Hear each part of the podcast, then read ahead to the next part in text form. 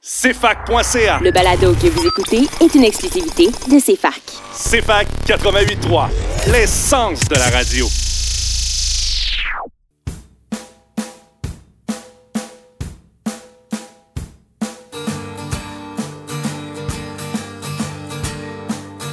Le trio de la culture. Un livre. Un album. Un film.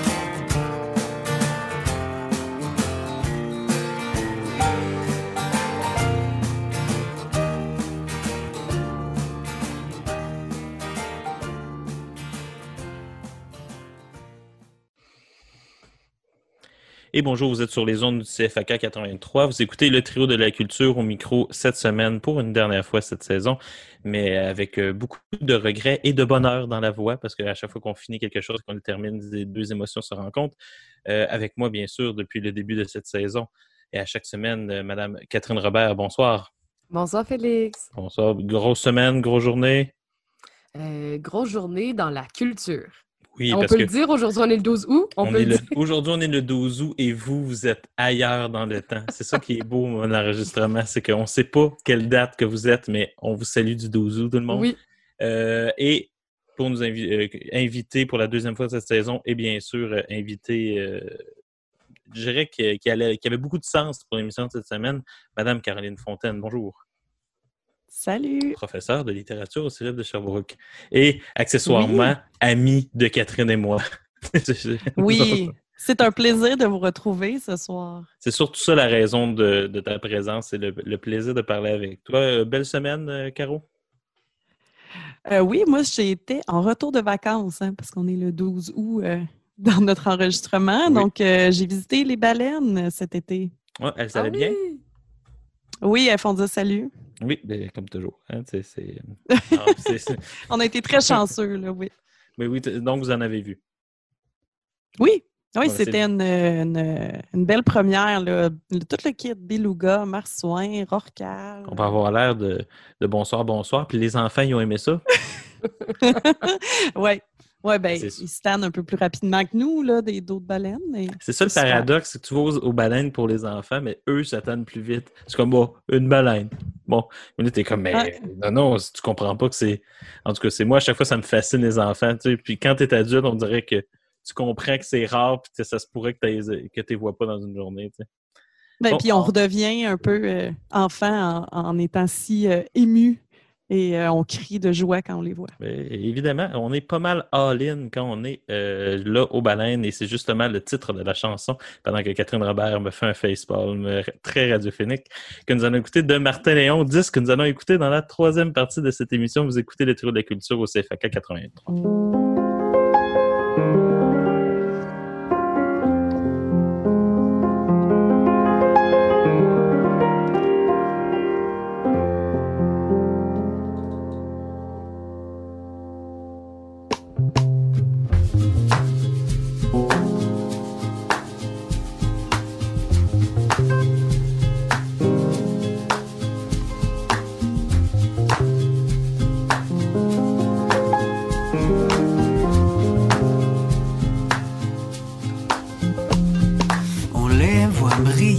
Les côtes de l'éternel été, parfaitement fait l'un pour l'autre, comme cocos et palmiers, le vent chaud les unit, et quelques perles aussi, quelques perles aussi.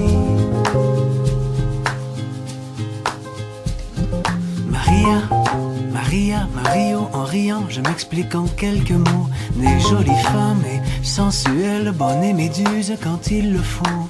Elle chantait ce refrain monter des bateaux et donner de l'entrain aux matelots.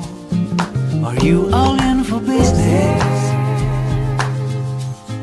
Cause I'm all in for business too. If you're all in for this, say yes I do. And I, until the end, shall be with you. Business.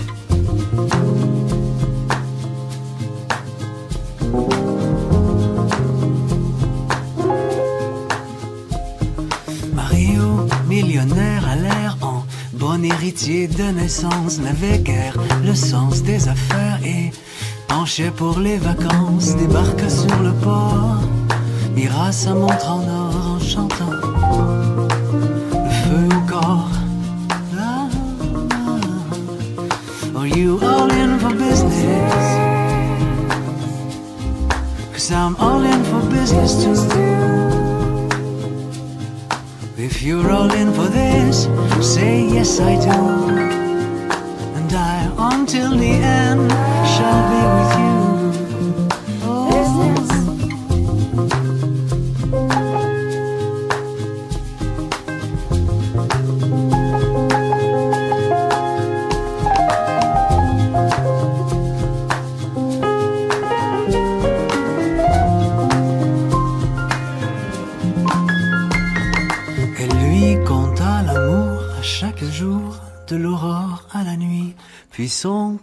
À rebours dans le détour, quand il sut endormi. Les murs de la chapelle, les saints, les confettis, chantent encore son naufrage aujourd'hui.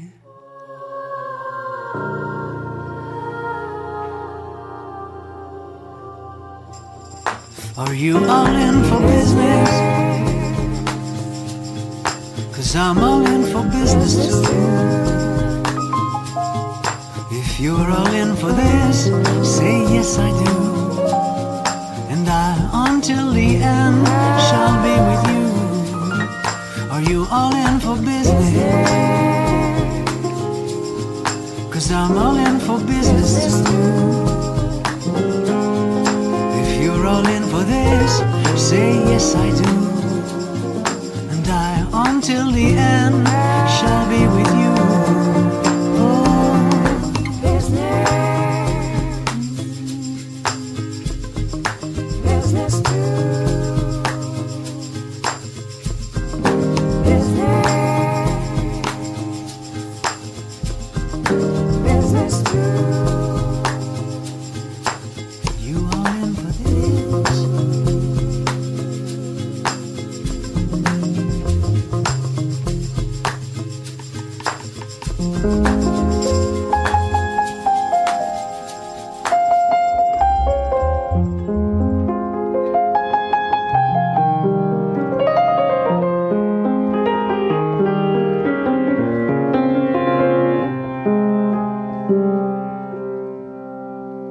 vous êtes de retour au CFAK 88.3. Vous venez d'écouter la chanson All In de Martin Léon que nous allons parler dans la troisième partie de cette émission. Et pour commencer, comme d'habitude, nous allons parler d'un livre. Et cette semaine, pas n'importe quel livre, nous allons parler du livre Querelle de Robert Val de, l'auteur Kevin Lambert. Euh, c'est son deuxième roman. Et c'est un livre qui a été salué euh, grandement par la critique, qui a été euh, aussi en, nomination pour de nombreux prix. En, plus d'en avoir gagné, il était nominé à peu près pour tous les prix les plus prestigieux au Québec. Et exceptionnellement, d'habitude, on fait un résumé maison comme toujours, mais là, c'est une des rares fois que je vais lire le quatrième de couverture parce que je trouve qu'il révèle très bien ce qu'il y a dans le livre sans nommer aucun punch. Que moi, j'avais un peu de la misère à faire cette semaine. Donc, je vous lis. Les ouvriers et ouvrières de la série de Robert Val sont en grève. Sous l'apparente cohésion de la lutte, on découvre rapidement les revendications plus personnelles de chacun. Ils partagent toutefois un même désir d'échapper à la misère et de se venger de leur boss, Brian Ferland. Alors que le conflit s'enlise, le lockout que décrète Ferland réveille en eux une rage enfouie. La folie s'empare des employés qui rejoignent la ronde infernale du beau querelle héros de Jean Genet, copié-collé dans ce décor québécois, élément de chaos, sable dans l'engrenage de la machine économique hétérosexuelle et patriarcale. Tout est désormais permis. Ils cassent des bouteilles sur la plage, règlent leur compte à coups de batte de baseball et puis ils font pire, bien pire.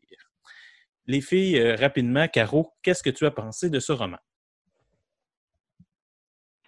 J'ai vécu euh, beaucoup d'émotions et euh, même de réactions physiques. C'est assez rare que ça m'arrive à la lecture, mais je me sentais pas bien. Euh, Qu'est-ce- donc qu'est-ce ça, pour moi, qu'est-ce c'est... te c'est- sentais pas bien dans, dans ce roman-là? Parce que pour l'instant, tout le monde se, se garoche pour acheter ce livre-là. Oui, mais euh, c'est c'est- c'est réussi dans la Oui, mesure où euh, on est captif comme euh, Ouais. lecteur, je trouve, de cette histoire. Et je l'ai lu dans un temps assez rapproché. Euh, tu sais, je ne l'ai pas étiré sur plusieurs semaines. Puis, c'est c'est la violence Euh, c'est nommé justement la rage euh, des ouvriers, des gens euh, qui, sont là à se battre contre un système qui est un peu métaphorique bon, dans le, monde syndical, mais qui représente toute cette société hétéronormative, néolibérale, capitaliste. On est, et comme le disait aussi, j'ai écouté et lu des entrevues avec Kevin Lambert, puis il dit c'est c'est construit comme une tragédie grecque. Donc, euh, la forme. Alors, on, on est dans des émotions très intenses qui, moi, m'ont même fait vivre justement des réactions physiques, de malaise, là, de, violence. Oui, il y a un, un moment particulier, plus on avance vers la fin du, du roman, plus on est touché, bouleversé de, voir ce qui se passe à l'intérieur. Catherine, toi, qu'est-ce que tu en as pensé? Parce que c'est un livre peu orthodoxe.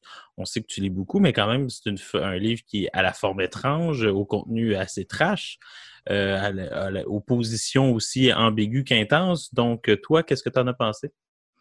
Euh, moi, j'ai vraiment apprécié ma lecture. Euh, en fait, j'ai aussi découvert Kevin Lambert dans des entrevues, dans des, euh, discussions où il, parlait de son œuvre. Premièrement, à quel point cette œuvre est recherchée, travaillée. Il y a plein de, Il y a tellement de recherche derrière ce travail-là. C'est ce que je voulais nommer par, là parce que je trouve que c'est complet. C'est dans les subtilités, juste la façon qu'il écrit les- le, le québécois euh, dans le livre euh, euh, comparé à quand c'est un, un discours un peu plus euh, plus ben, disons normatif j'ai vraiment trouvé qu'il y avait le souci du détail c'est de la belle création de personnages beaucoup d'émotions vécues moi aussi mais je dirais que c'est dans la forme a créé beaucoup de surprises chez moi davantage que de ouais. malaise Je suis tellement d'accord avec toi parce que, sais, par exemple, au- au- autour de la page 180, là, je pense, euh, je- dans mes notes, je pense que c'est 179.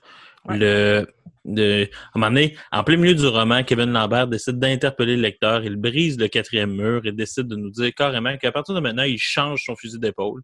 Il ne défend plus les, les n'est plus du bord, comme si la narration était du bord des syndicalistes. Puis tout d'un coup, il venait du côté du patronat.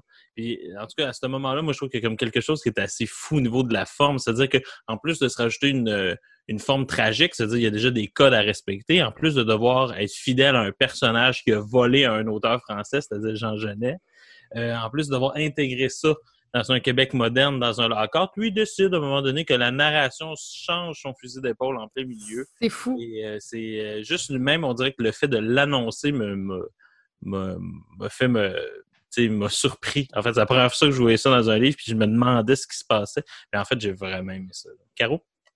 Oui, ben on se sent euh, quand je- comme prisonnier du livre, là, quand je, je le dis comme ça, c'est on se sent euh, à la merci de l'auteur, puis avec des, des clins d'œil comme ça, des, Ouais. euh, une liberté euh, qui se permet de prendre. C'est déstabilisant, mais réussi, je trouve. J'ai, malgré que, oui, je dis que j'ai vécu des choses, des émotions et du malaise, pour moi, ça m'apparaît réussi dans la mesure où il y a une réaction qui est créée chez le lecteur. Là. Ça ne nous laisse pas indifférents. C'est pas un livre qu'on va rencontrer. Mille fois dans sa vie, là. même pas dix fois dans sa vie, non, je non, pense. non, non, non. Non, mais moi non plus, je pense pas. Euh, D'ailleurs, justement, pour ce style un peu euh, pas décousu parce qu'il est en plein contrôle de ce qu'il fait, mais ce style-là, justement, un peu anarchiste, de- dans le sens que je fais ce que j'ai bien envie de faire dans mon livre. Et euh, les conventions, j'y connais assez pour savoir où couper dedans. Et euh, c'est, mais en tout cas, c'est dans ce style-là, il avait gagné le prix SAD, justement, qui, qui est pour une œuvre qui a souvent cette Ah, oui. originalité-là.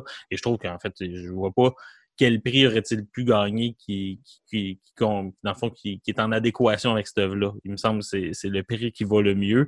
Euh, c'est peut-être pas le prix le plus pre- prestigieux, mais c'est clairement un livre qui, euh, qui va dans cette catégorie-là, qui, dé, qui débroussaille largement, mais en plein contrôle. Ça, c'est important que euh, nos éditeurs le comprennent. C'est il y a quelque chose là-dedans qui est, euh, qui est de l'ordre. On dit que ça nous a surpris, on dit qu'on est à la merci, on dit que parfois ça peut sembler surprenant et décousu. Mais dans tous les cas, je pense qu'on a ici à une œuvre qui est en. Il y a tellement de contrôle dans cette œuvre-là. Là, c'est, il sait tellement où est-ce qu'il s'en va. Il, nous, il nous prend par la main. Puis on n'a vraiment aucun choix comme lecteur que de le suivre, lui. Puis là-dessus, c'est, c'est vraiment une expérience de lecteur. Catherine, tu voulais rajouter quelque chose? Euh, ben, en fait, euh, c'est totalement vrai ce que tu es en train de mentionner sur euh, le fait qu'il est en contrôle, mais je pense que de voir aussi que c'est un très jeune auteur qui euh, a écrit ce, ce livre-là, euh, je pense que c'est encore Il y a plus- 27 ans pour les- nos auditeurs. Oui, présentement. c'est encore euh, plus impressionnant, je pense, de toute, toute la recherche qu'il a pu euh, mettre là-dedans. Il y a plein de références. Euh, Il a très bien compris le Québec euh, syndical euh, dans les lockdowns. Il connaissait la région. Il, il vient de Chicoutimi.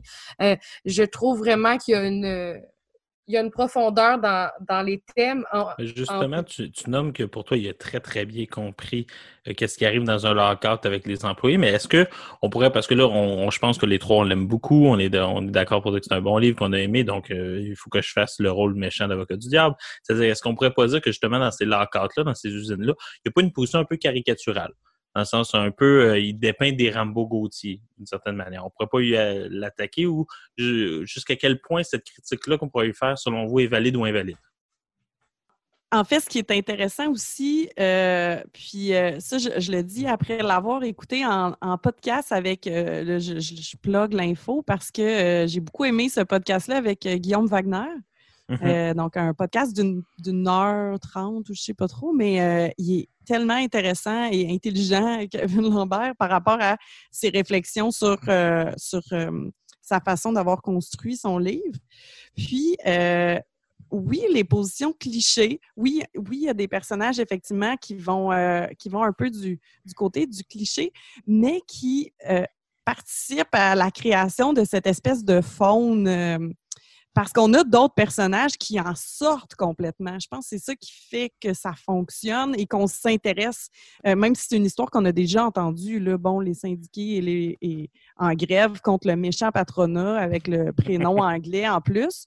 Euh, donc oui, c'est une histoire qu'on a déjà entendue, mais pas écrite de cette façon-là, pas avec un personnage comme Querelle euh, qui, qui lui arrive, qui est un espèce de héros euh, hyper masculin, fort, mais en même temps qui, euh, qui est aussi euh, une, qui a une sexualité homosexuelle affirmée et qui, Oui, qui très, va, très, très prendre une grande place.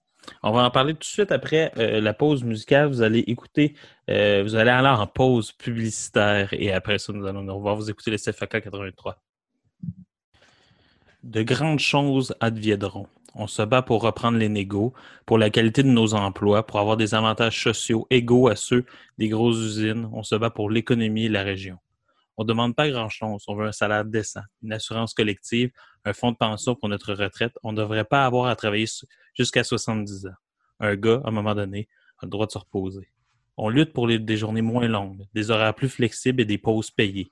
On négocie notre dignité du temps avec nos enfants et du linge neuf pour les habiller à la rentrée scolaire. Oui, on se bat pour ça. Nous vivons dans une société d'esclaves terrorisés, d'efféminés et de parvenus dans un monde où les valeurs disparaissent. C'est rendu que les femmes nous disent quoi faire à l'ouvrage et que les hommes se prennent pour des femmes. Les tapettes ont pris le contrôle de la télévision et du Parlement.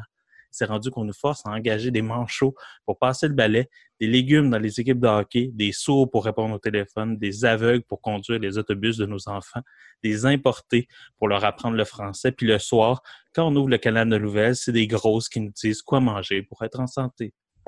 Vous écoutez le CFK 83 et vous écoutez le Trou de la culture et vous venez d'entendre la lettre de Fauteux, euh, sa lettre de suicide qu'on a, qu'il y a au cœur même du livre.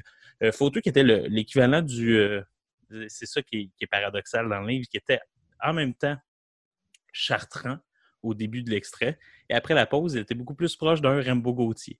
Donc, euh, moi, ce que j'aime beaucoup dans ce livre-là, chez Kevin Lambert, ce qui arrive, tout en, aimant clairement le mouvement syndical et en le dépeignant euh, dans ce qu'il y a de plus beau aussi, dans sa solidarité, euh, il accuse quelque chose qui, est très moderne. C'est l'espèce de comment, justement, il y a une espèce de populisme de droite.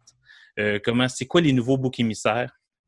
Puis là-dessus, je trouve que quand même quelque chose d'assez intéressant. Puis encore là, moi, ce que je pensais au début, parce que moi, j'avais écouté un autre podcast avec lui, puis euh, lui, il avait vraiment comme idée de genre, mettre de l'avant ce que lui appelait les, les fantômes de Michel Chartrand. Là. Qu'il n'existe pas en littérature un Michel Chartrand. Puis euh, moi, du coup, j'étais comme, ah, c'est vraiment cool. Puis en même temps, ce que j'ai aimé, c'est malgré le fait que Kevin Lambert est clairement très à gauche, euh, il a pas été- il a été capable d'essayer de restituer la vérité de ce mouvement-là ces temps-ci.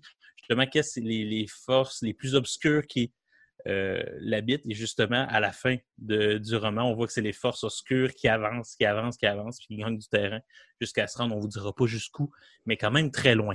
Euh, vous, est-ce que c'est quelque chose, l'aspect politique du roman, que vous trouvez qui était bien fait ou qui était un peu forcé dans le roman?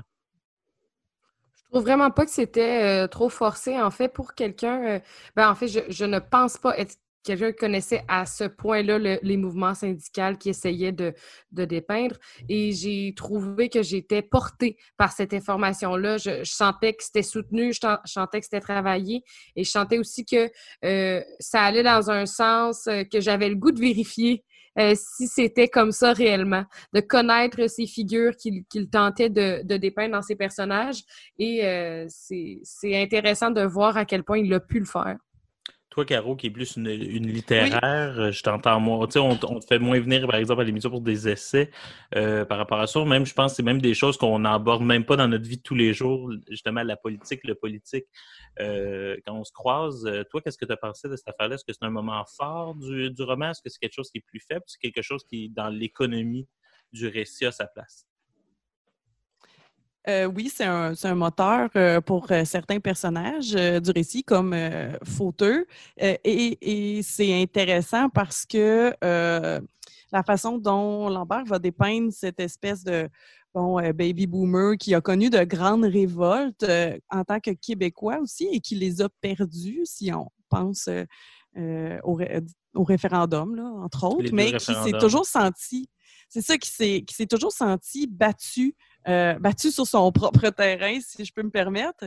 Puis, euh, euh, on le voit aussi dans, dans les gens qui nous entourent, nos oncles, nos tantes, bon, certaines personnes qui vont avoir ce discours-là et qui cherchent une nouvelle révolte ou qui, on dirait que les gens utilisent, ben, et c'est ce que, là, je reprends les mots de Kevin Lambert, utilisent la rhétorique de la révolte pour beaucoup de choses. Ouais. Euh, puis ça, je trouvais ça intéressant euh, de l'entendre parler de ça à l'extérieur de son roman. Mais pour ce qui est du roman, euh, ben pour moi, c'était un- une trame de fond. Là. C'est pas effectivement la partie qui va me, me, me faire palpiter davantage. Euh, mais euh, ce personnage-là était intéressant parce qu'il représente, je crois, euh, ce que notre génération voit de l'ancienne génération aussi. Oui, puis d'une certaine manière, il représente assez bien ce que des théoriciens euh, vont appeler euh, le populisme de droite, c'est-à-dire le fait que euh, maintenant, la classe moyenne, plutôt que de, de s'attaquer à ceux qui sont au-dessous d'eux, au-dessus d'eux, ont abandonné le, ce combat-là et ont décidé que dans le fond, c'était plus facile de frapper ceux qui étaient en dessous. Et euh, c'est comme ça maintenant que les groupes se forment, parce que tous les groupes, selon ces théoriciens-là, se, se forment avec des boucs émissaires par, euh, à la base. Donc, ça, ça fonctionne. Moi, en tout cas, c'est là-dessus je trouvais que c'était tellement moderne dans la façon de l'amener. Euh, il y a aussi, euh, on va en parler un petit peu plus quand même, parce que c'est quand même le cœur, c'est, justement notre cher querelle qui est, là, qui pour moi est l'antithèse de tout ça. Une homosexualité euh, nommée, vécue, euh, très graphique. hein. Les personnes qui sont très pudiques, ne lisez pas ce roman-là en partant. Vous allez, euh, il y en a qui vont, faire des, y en a qui n'auront pas les bonnes images dans la tête pour ce qu'ils ont envie. Euh, ensuite, il y a le fait aussi qu'il il est l'archétype de l'homme fort, c'est-à-dire qu'il vient briser un stéréotype de genre. Souvent, justement, il n'est pas la tapette que Fauteux peut nommer dans son texte parce que Querelle, clairement, est plus fort qu'eux. Ensuite, euh, d'un autre côté, il se bat totalement contre un ordre patriarcal. Il est beaucoup plus proche des femmes, puis justement, il leur donne beaucoup plus de pouvoir que d'autres. On dirait que Querelle, c'est comme le personnage parfait dans ce monde-là euh, pour, euh, dans le fond, pour tout défaire. Et c'est justement celui à, qui tout le monde s'attaque durant tout le long du, euh, du roman.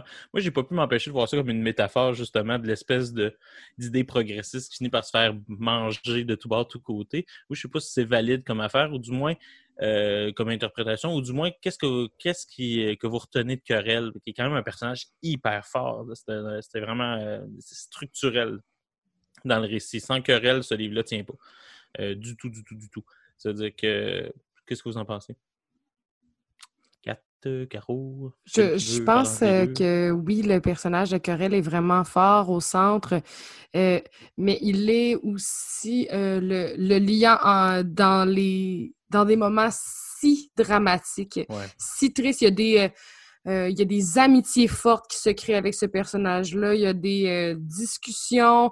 Euh, il y a aussi l'idée de, de ce personnage-là en tant que mythe dans, le, dans la ville slash village. l'idée vraiment qu'il est, qu'il est fort, fier, qu'il peut même être impressionnant à la limite. J'ai vraiment trouvé que c'était un personnage qui était très complexe, mais il nous l'amène d'une façon à ce que c'est pas ah, c'est il est juste euh, trop. Il est pas trop querelle, il est juste lui. Il, est trop il, aurait pas pu être autrement. Il est pas trop pour les lecteurs. C'est ça qui est paradoxal. Il est trop pour exact. le mais pour nous, il est parfait. Ouais, c'est ça. Euh, c'est le héros de la tragédie grecque. Ouais, classique. C'est dès, dès, le, on, sent déjà qu'il n'y arrivera pas. C'est autant son nom. Impossible. Euh, il, se bat contre quelque chose de trop gros et lui-même est un héros. Donc, euh, euh, moi, je trouve que c'est super, euh, superbement réussi dans, la, dans la montée dramatique. Et bon, le moment où toute la violence va, le moment qu'on qu'on ne nomme pas, parce qu'on ne veut pas voler de punch, mais où toute la violence va, va émerger de façon très physique, ben, c'est encore notre héros euh, de tragédie grecque, là, avec les cœurs même qui viennent s'en mêler. Tout à fait. Et euh, justement, on va devoir arrêter euh, là-dessus. Je pense qu'on est tous d'accord pour dire que c'est un roman à, à lire, surtout euh, si vous êtes, vous êtes euh, maniaque de littérature euh, et que vous aimez sortir des sentiers battus, parce que si vous aimez beaucoup Daniel Steele, on vous conseille de rester dans cette track. Et sur ce, on vous conseille aussi d'écouter le prochain disque, le dernier disque de Martineo, qui date déjà quand même d'un certain temps, et la chanson Nobody's Free sur l'album Les Atomes. Vous écoutez le CFK 89.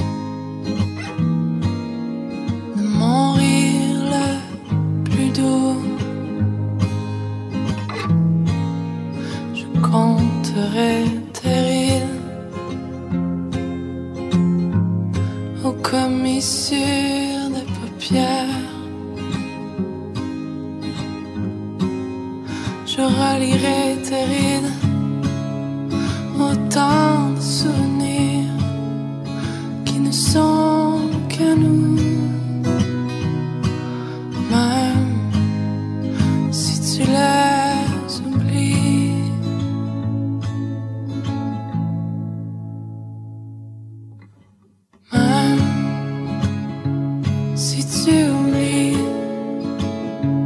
que tu t'oublies.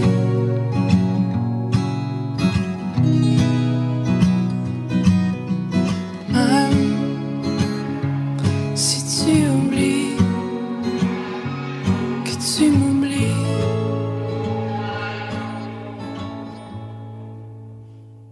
Mais j'ai 30 ans.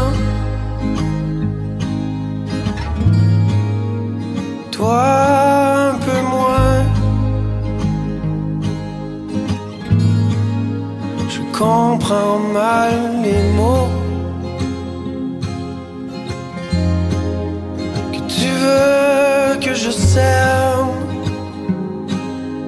comme un cowboy sans troupeau comme un homme sans égo. J'ai honte, c'est la guerre. Cachemire entre nous. Au comble, c'est horrible.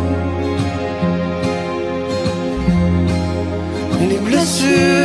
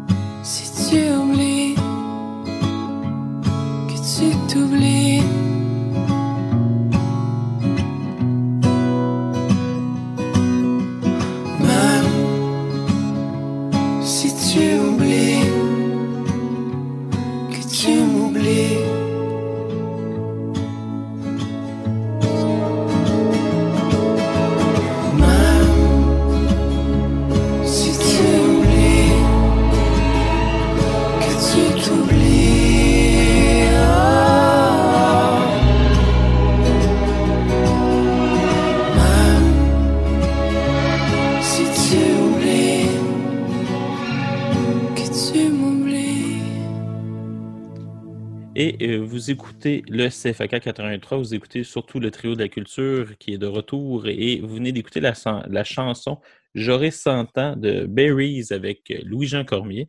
Euh, titre euh, assez paradoxal qu'on sait de quel film nous allons parler, qui est euh, 120 battements. Un film français dont Caro euh, nous a suggéré l'écoute euh, et que je remercie de cette belle suggestion et qui nous a demandé, à juste titre, de présenter l'œuvre. Alors, Caro, nous te laissons toute la place pour présenter ce film. Euh, je suis très contente, euh, effectivement, euh, de vous présenter le, le film 120 battements minutes. Je, je voulais le conseiller sans l'avoir vu. Euh, ben, D'abord parce qu'il a eu une très belle critique, une très belle réception euh, à Cannes, entre autres, mais aussi parce qu'il traitait d'un sujet intéressant, peut-être peu connu ou trop peu connu pour euh, notre Du génération. moins qui n'est pas très, Euh, très connu au Québec, mais en Europe, ça l'est. Mais on dirait qu'au Québec, on a vécu dans une bulle. Oui, c'est ça. 30 000 ans. Effectivement, et surtout, bon, on est dans les années 90, euh, c'est l'histoire du sida et, de, son émergence, là, euh, de, la montée du sida euh, en France, en Europe, au début des années 90. avec 120 battements par minute, on, on est au cœur d'un groupe de militants, donc d'Act Up Paris. Euh, Act Up Paris, qui est un groupe qui a euh, existé et dont les faits, euh, certains faits historiques, là, euh, se retrouvent dans le film, dans la trame narrative. Donc, c'est un film de Robin Campillo qui date de 2017. Euh, puis, on a, bon, ce groupe de militants et on a aussi euh, un duo, euh, peut-être un- un- qu'on va suivre davantage, Sean et Nathan, c'est ça? hein? Sean et Nathan, il me semble, euh, euh, qui vont bon, tomber amoureux. Euh, donc, un qui est séropositif et l'autre qui n'est pas, qui n'est pas infecté et qui vont devoir vivre avec cette réalité. Donc, ben, j'aimerais savoir ce que vous en avez pensé. Euh, ben, moi, je vais commencer exceptionnellement. Je pense que c'est la première fois de la saison que je vais me donner moi-même le droit de la parole. Il fallait une, Ben, émission pour que j'arrête d'être juste animateur. Mais euh, moi, j'ai adoré ce, ce, film-là. Moi, c'est une problématique, le sida, que je suis depuis assez longtemps, en fait, parce qu'un de mes auteurs euh, préférés en est mort. Euh, en fait, il est le premier mort français euh, du sida. Donc, euh, c'est pour ça que ça, m'intéresse autant. Et veut, veut pas, à cause de ça, euh, il y a une série de choses. Donc, j'ai été content parce qu'à cause de ça, j'étais plus connaissant de ce qui s'était passé dans les années 80 que ce qui s'était passé dans les années 90. Donc, euh, c'est un, film en ce sens-là qui est, qui est salutaire au point de vue de- des connaissances, c'est-à-dire qu'il nous met rapidement dans le bain. Euh, mais moi, j'ai trouvé que c'est un, film très, très, très touchant, très tendre, mais il y a des moments où j'ai trouvé ça insupportable. Euh, dans le sens qu'à regarder. À chaque fois qu'il. ma, ma blonde riait beaucoup de moi. À chaque fois qu'il faisait l'amour, j'avais peur qu'il pogne le sida. J'étais toujours comme, il va pogner le sida, il va mourir. Oh mon Dieu. En même temps, c'est clairement, je pourrais pas être hypochondriaque et homosexuel, moi, parce que j'aurais une vie atroce. J'aurais toujours peur de pogner le sida. C'est ça que, que j'ai appris de moi. L'hypochondriaque a trouvé ça très difficile pour eux, même ça. Euh, puis ensuite, ce que j'ai trouvé très, très difficile, mais on va en parler, c'est aussi le contexte politique autour de ça, parce qu'ils l'ont bien dépeint. Euh, on pourrait presque dire que même euh, plusieurs forces conservatrices en Europe, aux États-Unis, puis en, fait, en Europe et en Amérique du Nord, ont profité de la montée du sida pour laisser certaines personnes mourir. On pourrait carrément le dire comme thèse, comme hypothèse. Et euh, en tout cas, du moins, euh, de manière assez concertée, euh, pour une épidémie qui tuait autant, on n'a clairement pas pris ça au sérieux. Et là, ça, touche à quelque chose qui a absolument rapport avec notre actualité la plus brûlante, disons ça comme ça. Et en ce sens, je vais laisser un petit peu plus de, place à Catherine, bon, on reviendra ensuite là-dessus. J'ai trouvé que cette proposition-là était parfaite. En fait, un film où le sentiment d'urgence est présent du début à la fin, euh, autant dans le fait de vouloir changer les choses politiquement que le fait que dans les relations passionnelles, le fait de se soutenir dans ce petit milieu, parce que l'idée du milieu militant très soudé, euh, mais où euh, on a toujours les euh, divergences d'opinion aussi, c'était vraiment quelque chose qui était euh, grandiose. J'ai trouvé que la direction artistique aussi était très belle, la direction photo, euh, la, musique, euh, les images, le rythme très effréné à certains moments, plus calme à d'autres. Il y avait une gamme d'émotions très grande dans le film aussi. J'ai vraiment trouvé que c'était un film à voir. Oui, Caro. Euh, La musique, euh, oui, le- tu parlais de la musique. Catherine est du côté très effréné. C'est euh, d'ailleurs c'est à quoi fait référence le titre 120 battements minute euh, à la musique. euh, euh, là, je cherche le mot, c'est pas house, là, mais euh, le- dans des années 90 où les, bon, les militants se retrouvaient dans les bars, j'oublie le, le style musical, désolé, mais euh, faisait référence au rythme de cette musique-là. Un peu- Et Félix. Ouais, Rave. Quelque chose, oui.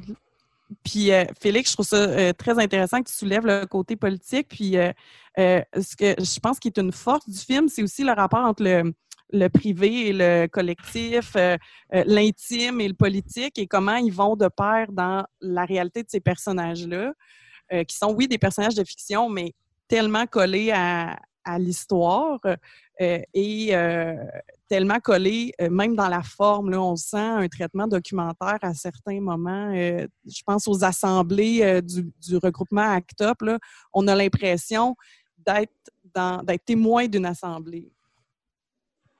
Oui, puis on est témoin d'une assemblée, puis on voit aussi le style, par exemple, quelqu'un comme Sean, qui est vraiment euh, la personne qui, qui justement qui est séropositif, euh, qui, y a une espèce qui me fait penser à un militant que vous, vous connaissez pas, puis que peut-être que les personnes plus férues de littérature homosexuelle vont, vont connaître, c'est Guy Okelgem, qui est un militant un front d'action homosexuel révolutionnaire. Il avait créé ça dans les années 70. Puis cette espèce de révolte-là, qui est très présente. Puis en plus, ce qui est intéressant, c'est que cette ce, ce courant-là qui faisait partie justement d'Actop, quand tu fais un peu l'histoire. Et là-dessus, ils ont gardé une belle cohérence justement entre les propos qu'il y avait dans Actop à l'époque et le film, c'est que c'est des militants anti-prison aussi. C'est-à-dire qu'ils croyaient vraiment que rien ne pouvait se régler par la prison. Et euh, là-dessus, ils l'ont respecté. Puis c'était aussi une cisure fondamentale dans le mouvement gay, le mouvement euh, anti-sida, qui, euh, qui était est-ce qu'on emprisonne des crimes d'État?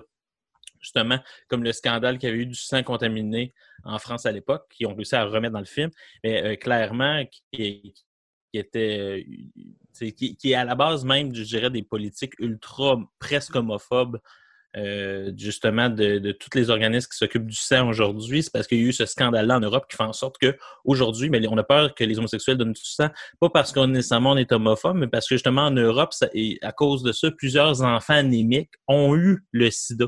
Et plusieurs personnes ont eu des transpositions de sang et finalement ont eu le sida à cause de ça et, et en sont morts.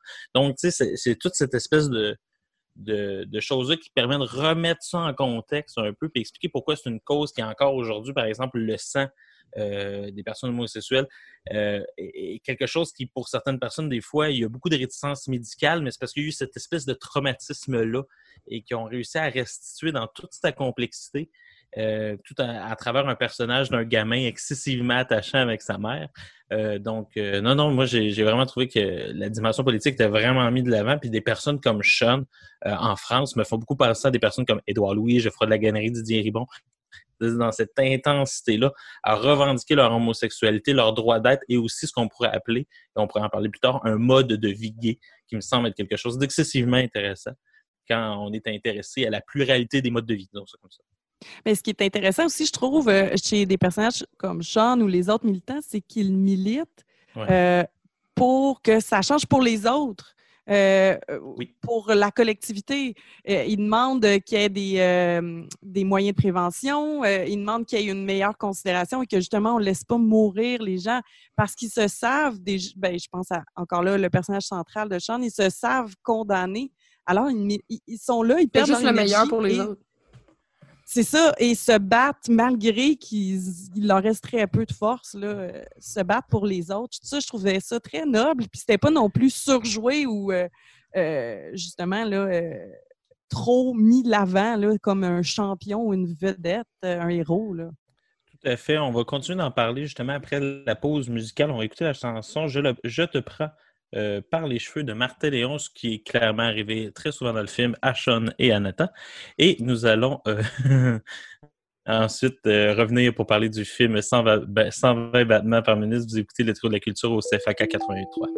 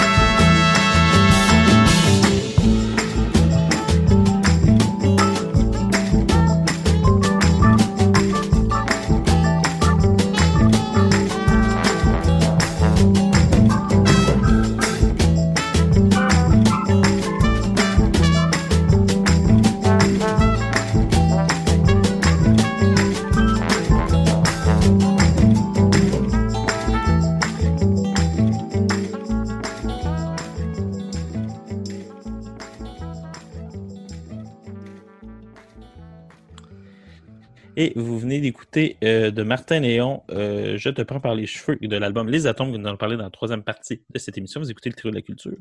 Et nous étions, juste avant euh, cette magnifique chanson, d'écouter, de parler du film que nous avons écouté cette semaine, c'est-à-dire 120 battements par minute, film qui a gagné le Grand Prix de Cannes en 2017. Film excessivement intéressant qui parle justement du mouvement ACT à Paris dans les années 90 en pleine revendication du sida comme maladie importante et devant être gérée par la santé publique. Euh, c'est important de le dire parce qu'aujourd'hui, je pense que nos auditeurs et nos auditrices euh, nous écoutent et doivent se dire, mais c'est évident que le sida, c'est important. Puis, euh, je veux dire, on a tous eu des cours de sexualité qui tournaient exclusivement autour du fait d'éviter le sida. En tout cas, moi, c'est clairement, on aurait dû parler un petit peu plus de consentement, un petit peu moins de sida. Euh, mais en tout cas, moi, c'est, on salue Julien Lacroix. Mais justement, l'idée derrière tout ça, c'est que euh, on voit jusqu'à quel point ça a été une lutte qui a été difficile, qui a été ardue, puis qui a été coûteuse en termes de vie euh, humaine perdue, clairement.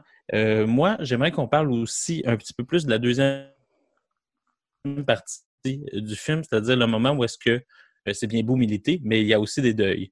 Euh, est-ce que vous trouvez que c'est un, film qui euh, représente bien justement la, la- la violence qu'il y a tant dans le fait d'avoir le sida que dans le fait de revendiquer des, des droits et dans- aussi dans le fait de devoir vivre dans le fond une espèce de deuil permanent de la vie des autres?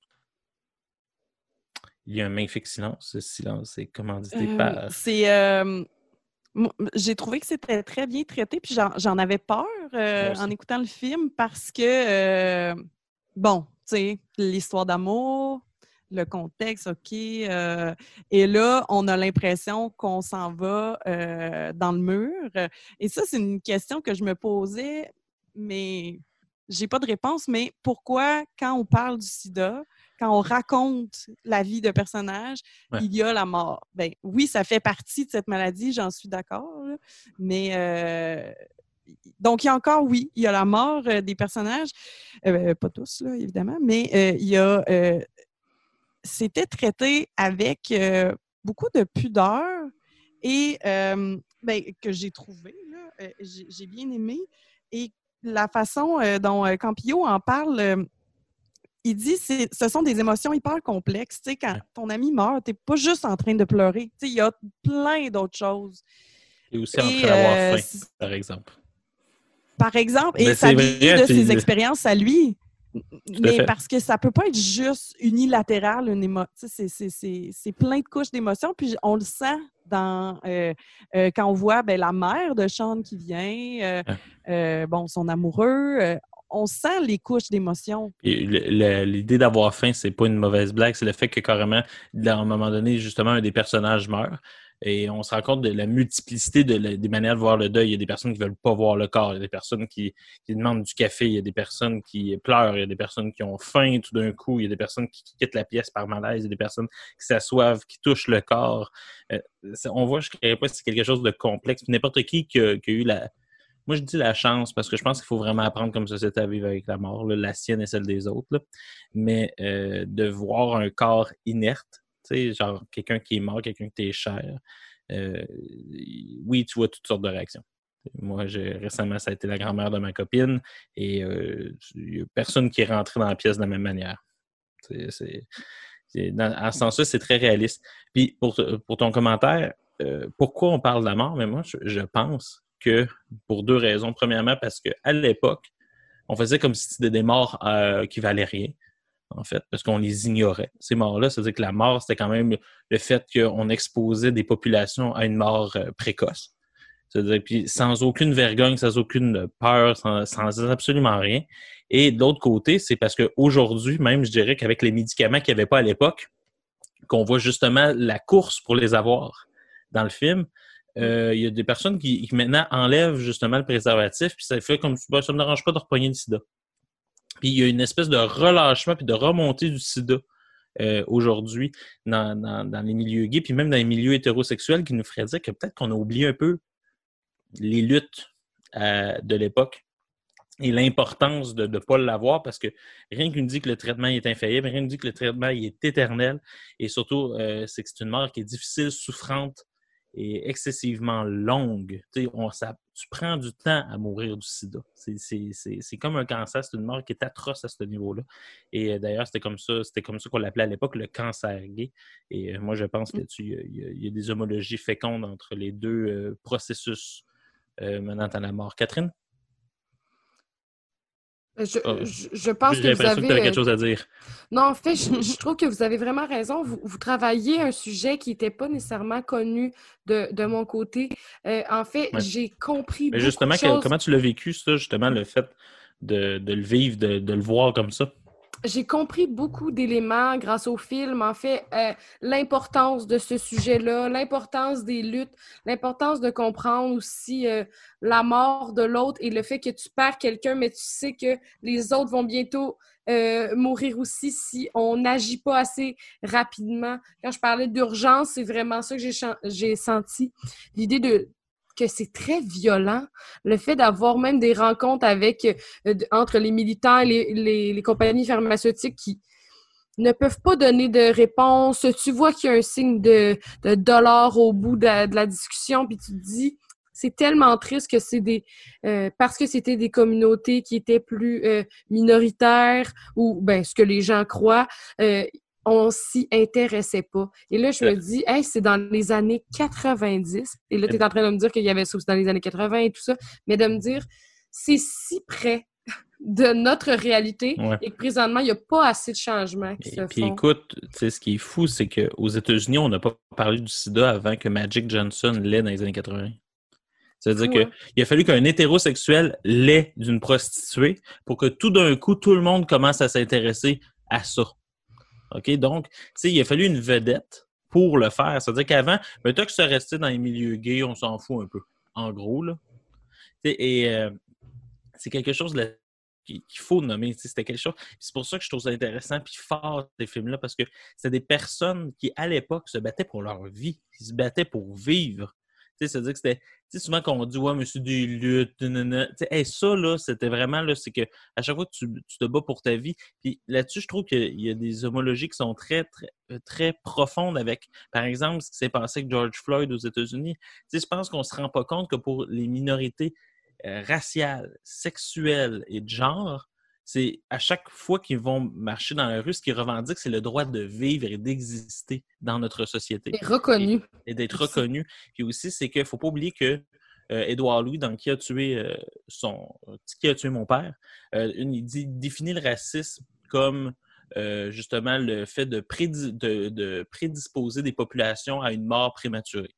Et euh, puis là, plus j'écoutais ce film-là, plus je comprenais c'était quoi le lien justement avec l'homosexualité. C'est vrai que d'une certaine manière, quand on voit le comportement de l'État à travers l'école, la police et euh, les pharmacies, le- domaine pharmacologique, on comprend assez rapidement que oui, ce que les années 90 en France, à Paris, c'était carrément prédisposer des personnes à mourir de manière rapide et euh, justement s'en débarrasser. C'est pour ça qu'il y avait aussi des pancartes Mitterrand, homophobe, Fabius. À l'époque, c'était ça, c'était justement vivre ou mourir, c'était carrément ça. Puis je trouve vraiment que c'est ça a été restitué de manière brillante et, et très, très forte. Moi, je trouve que c'est une œuvre qui, qui devrait être montrée à l'école même. Et on parle pourquoi. beaucoup de l'histoire de l'histoire de ce que c'était la politique et tout ça, mais il faut aussi nommer à quel point les acteurs sont fabuleux, touchants.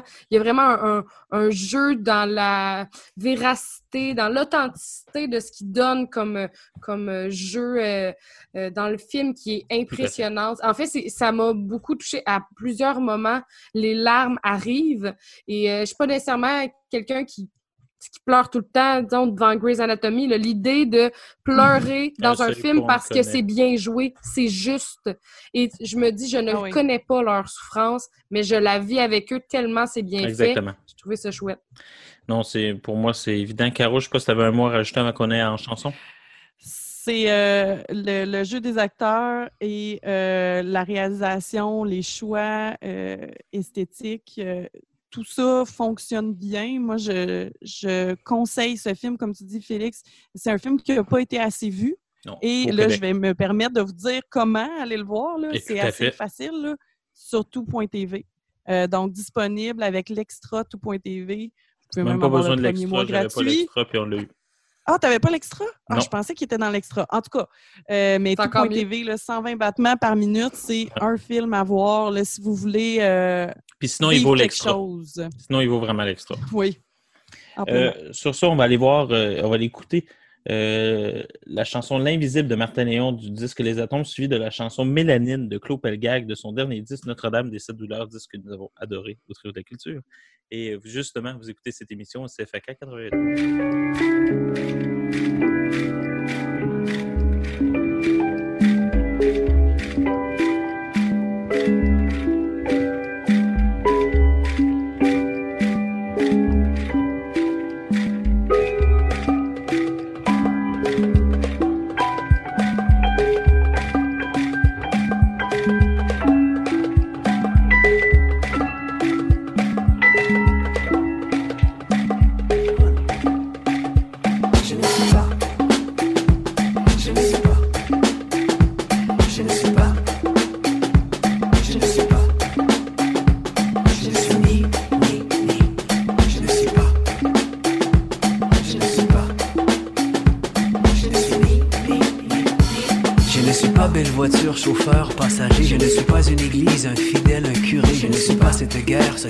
Je ne suis pas cette guerre.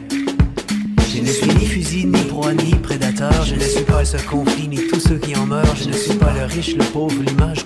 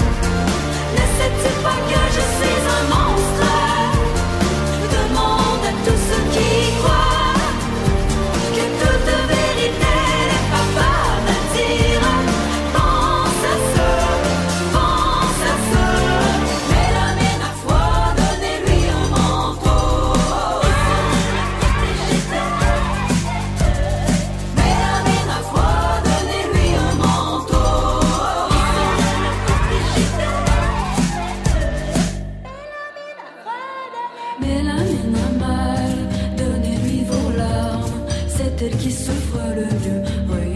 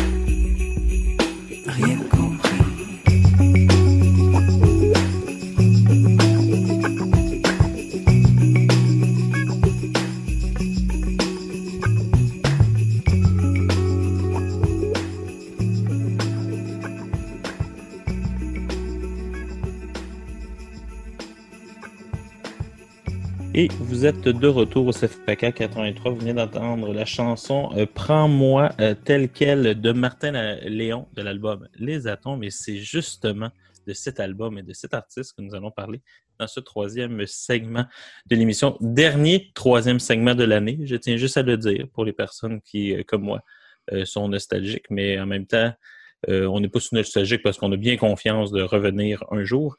De... Et en plus, on... pourquoi être triste qu'on a la chance d'être avec Caroline Fontel, qui est notre invitée cette semaine? Alors, euh, Martin Léon, Les Atomes, c'est le troisième disque de cet auteur, compositeur, interprète, euh, artiste beaucoup moins présent depuis ce, disque-là, c'est-à-dire grande reconnaissance critique, beaucoup de prix, et tout d'un coup, disparaît euh, du paysage. Fait beaucoup maintenant de musique de film. Alors, euh, regardez bien les crédits des prochains films québécois que vous allez voir. Et euh, la dernière fois qu'on l'a un peu vu à la TV, c'était le conseiller de Louis-Jean Cormier à la voix. Donc, on est vraiment dans quelque chose que je ne m'attendais pas à dire au trio de la culture. Euh, Caro, on, t'a un peu imposé ce disque-là cette semaine. Euh, Peux-tu nous en parler?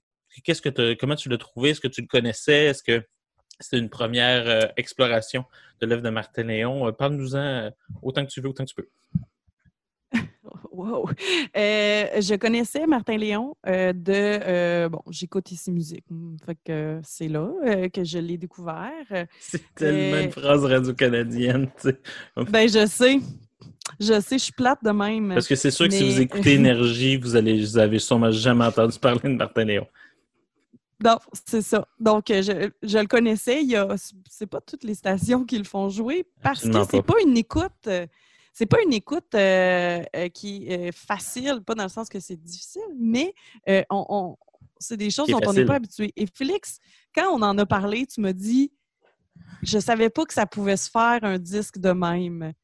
Puis je suis amplement d'accord avec toi. C'est ça. C'est ça, Martin Léon. Puis même, moi, les premières fois que j'ai entendu les chansons, je me disais, ben c'est quoi cette chanson-là? Dans la définition de la chanson. Euh, il nous amène dans un univers, nous, nous raconte euh, et nous, nous chuchote à l'oreille euh, qu'est-ce qui est arrivé. Ben, euh, et donc, de le réécouter, d'être forcé, comme vous m'avez dit, d'écouter ça, c'était un bonheur. Là. Ça n'a pas été du tout, c'est ça, ça n'a pas été du tout une torture. Donc, toi, Catherine, c'était-tu la première fois que tu t'écoutais euh, du Martin Léon?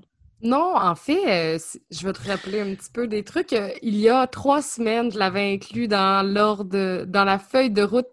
Et là, tu m'as dit Ah, thème, un, un CD que j'aime aussi. C'est pour ça qu'on a, j'ai voulu l'approfondir en, l'écoutant avec Caroline, en fait, parce que je trouve que c'est un, un CD qui est complet et complexe. Parce que euh, des fois, il, il- il nous parle presque, ça, ça y va presque dans le slam, euh, mais on pourrait aussi écouter ce CD-là en mangeant du spaghetti à une table, très calme, parce que c'est très cosy aussi. Euh, on est vraiment dans des moments, des, des atmosphères différentes. En fait, c'est évident qu'il est bon pour créer des atmosphères. C'est Ouais. ce qu'il fait en créant de la musique pour les films, souvent pour euh, Philippe Falardeau, et d'avoir déjà entendu aussi ses chansons de films. Je pense que c'est un, euh, un, homme qui travaille vraiment euh, l'idée de, complexité du son. Pardon, qu'est-ce que tu dis? Il y a vraiment des atmosphères là-dessus qui sont folles. Oui, tu as, totalement raison, mais j'ai beaucoup apprécié, j'ai beaucoup apprécié l'écoute, les écoutes multiples aussi que j'ai faites de son CD. On dirait que tu découvres plein de choses tout le temps. Euh, même dans ses textes, ses textes sont forts, sont intéressants. Euh, je, je trouve que c'est vraiment le type de CD que tu écoutes 4-5 fois puis tu découvres plein de trucs différents à la fois. Euh, Martin Léon, je je sais pas pourquoi il fait plus nécessairement de disques, mais en même temps d'a- d'avoir quelque chose d'aussi fort. euh, je me demande des fois, les- certains artistes, quand ils, ils font un CD aussi complet, complexe, acclamé par la critique, les gens lui en parlent. Il avait refait un, un- spectacle en, faisant référence à ce CD-là aussi. Euh, je pense que des fois, des artistes ont, peut-être peur d'y aller dans un autre CD, mais en même temps, je connais pas nécessairement sa vie. Mais euh, je sais pas, des fois, cette idée-là, là, d'avoir, euh, de, de- vouloir recréer aussi bon et de ne pas euh, échouer dans la création de quelque chose aussi bon, je sais pas. Je me posais la question. Moi, je, c'est un, un disque que, je, que j'aime tellement. Puis que c'est ce qui me fait mal avec Martin Léon, là, ce qui me fait mal, c'est le fait que. Puis je suis critique de, de, de livres à la CFAC, c'est-à-dire que vous m'entendez souvent dire mon opinion, c'est-à-dire être capable de mettre des mots sur quelque chose, être capable. Et Martin Léon, je suis incapable, OK? Et j'espère que vous allez m'aider, de mettre des mots sur pourquoi j'aime autant ça. Puis en même temps, sur le fait que je suis incapable d'expliquer ça et de le vendre à quelqu'un.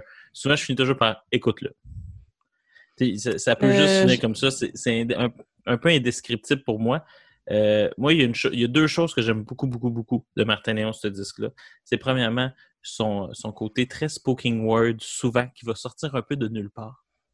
Et euh, que je trouve toujours qu'il est bien placé et en même temps, je l'ai jamais vu venir. Euh, il va se mettre à semi-rapper, puis ça va bien. Ou le fait qu'il te chuchote à l'oreille dès le départ d'une chanson. Donc, moi, ça, ça me parle beaucoup. Et aussi, j'adore ces harmonies, euh, les harmonies vocales, euh, vocaux, en tout cas, les harmonies qu'il y fait avec euh, Audrey et Emery. C'est, dès que vous entendez une voix de femme, c'est elle. Et je trouve vraiment que leur voix fonctionne beaucoup, surtout que les textes tournent beaucoup autour d'une relation de couple de deux atomes incapables de se séparer d'une certaine manière. Euh, ben, c'est ça, c'est-à-dire qu'il y a de quoi là-dedans qui, qui, pour moi, euh, en tout cas, je ne sais pas si ça l'explique, mais c'est deux ingrédients de la sauce pour expliquer pourquoi, avec moi, elle pogne. Caro, tu voulais parler, puis après Catherine? Mais euh, j'allais dire que je peux pas t'aider à mettre des mots parce que je ressens un peu ça aussi. C'est bon, puis ça me fait du bien d'écouter cette musique-là, mais je sais pas pourquoi. Euh, je suis pas une grande connaissante en musique. Je sais que, euh, comme tu disais, Catherine, le- le- le- les choix sonores, euh, toute l'orchestration, euh, ça c'est, je pense, et c'est ce qu'on lui dit aussi, là, que c'est vraiment, vraiment bien maîtrisé. Euh, mais il y a quelque chose d'indescriptible dans. ben, c'est le rapport qui, qui se crée rapidement, je pense. Euh, moi, c'est ça que j'ai aimé. C'est même pas, euh, c'est même pas les textes ou, euh, ou la musique, c'est vraiment juste lui. On dirait qu'il est là. Bon, ça fait peut-être bizarre à dire. Non, en fait, je comprends ce que tu veux dire. C'est qu'il est tellement complet aussi dans la création. Juste le fait que euh, ce que j'aime aussi dans un CD, c'est de voir la création de la pochette du disque, comment il a travaillé euh, l'objet même. Et euh, tu vois qu'il a, il a fait une recherche avec euh, un ami qui a dessiné les trois. euh, non, je me rappelle plus exactement. Des poissons cailles. Les carpes. Carpes. Ok, on va dire des carpes. Euh, parce euh, c'est ça, l'idée, euh, l'idée d'avoir aussi une œuvre sur l'œuvre qui, qui aussi amène la bébite qui est Martin Léon dans son univers. On dirait que c'est vraiment complet, complexe et que euh, je trouve vraiment qu'il ça, il nous fait voyager. Je, je dirais ça comme ça. Je pense que qu'est-ce qui est le fun avec un CD, c'est de ne pas s'y attendre. Puis avec lui, c'est ça. On est surpris, charmé et euh, Mais- un voyage. C'est vraiment Martin Léon, ce qu'on appelle, un- pour moi, un artiste en puissance. là. Ça veut dire que moi, j'aime beaucoup en joke rire des humoristes parce que les humoristes, c'est des artistes, mais ils se foutent pas mal de la pochette. L'affiche du spectacle, c'est toujours la même maudite affaire, c'est toujours laid. C'est-à-dire qu'eux, on dirait que l'œuvre d'art se limite à ce que c'est comme produit scénique, alors que chez Martin Léon, clairement, c'est sûr qu'à l'époque, les spectacles devaient être très, très, très étranges. J'en suis pas mal certain. Je suis sûr qu'il y avait une mise en scène, mais c'est que tous les moments du disque sont de l'art. Il n'y a pas un endroit à un moment donné où est-ce que tu dis Ah, ça, c'est moins artistique, c'est moins travaillé, ou Ah, ça, c'est pour la radio. Ah oui, là, ça, c'est un single radio, là. Sais, la chanson qui ressemble le plus à un single radio, c'est peut-être Nobody's Free.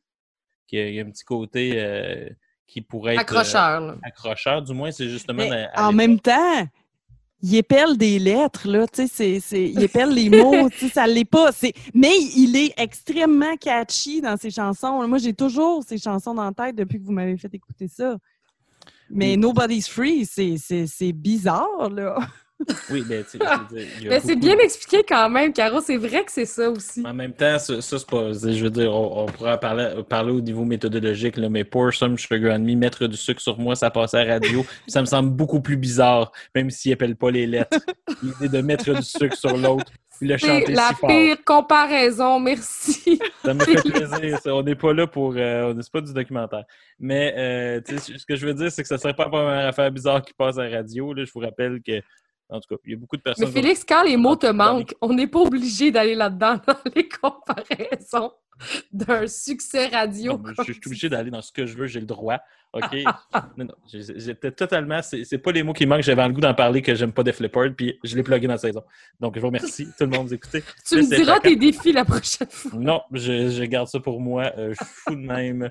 Euh, non, mais sans blague, puis aussi, ben, pour venir, euh, pour éliminer Def Leppard de cette équation, j'aimerais surtout rappeler que Martin Léon a aussi travaillé, dans le fond, sur les deux disques des Hommes rapaillés.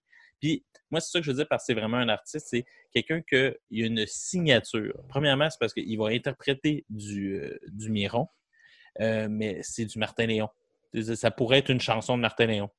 Dans le sens qu'il y a vraiment une signature qui est propre à lui, un son, une manière de faire, et que les deux chansons, j'invite nos, nos, nos auditeurs à écouter les deux chansons, que c'est les deux disques des 12 hommes rapaillés, sont pas si semblables que ça. Pourtant, c'est du Martin Léon, mais on voit qu'il y a une exploration sonore, une exploration au niveau du chant qui est différente.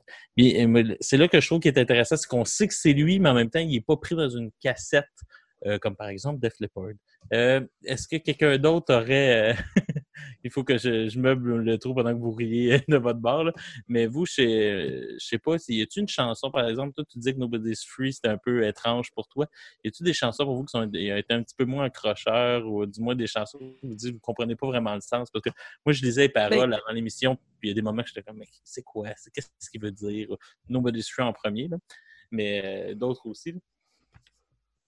Ben, moi, je suis, je suis pas allée, je suis justement pas allée lire les paroles parce que je suis restée dans la musicalité de l'album. Mais euh, sur cet album-là, je dois avouer que moi, le, le chac, le chac à choc, là, je, je l'apprécie moins. Euh, euh, on sent l'allitération, là, évidemment, euh, mais euh, ça se limitait là et ça, ça agressait plutôt mon oreille. Par contre, euh, les chansons qui sont plutôt dans l'atmosphère et dans les, les- les histoires, les humains euh, sont, sont géniales. Et ben, une chanson que j'aime tellement de Martin Léon, mais qui n'était pas sur cet album, qui était sur l'album Kiki Barbecue, Oui. c'était. euh, Moi, j'aime beaucoup là, Kiki Barbecue. Je suis, je content que quelqu'un en ait parlé. Mais euh, le, le- avec Avec, Ariane, là. Euh, le Grand Bill. Caro, Grand va- Bill. Le Grand Bill, le Grand Bill, dont nous allons continuer de parler après cette pause musicale et nous allons écouter la chanson euh, à savoir pourquoi. Ma- Je trouvais, me demandais si c'était moi qui étais prêt de lire. Non, c'est juste étrange comme ça. À savoir pourquoi de Martin Léon, des atomes et ça bout de bizarre. C'est excessivement bon. Vous écoutez Les Trous de la Culture au CFAK 83.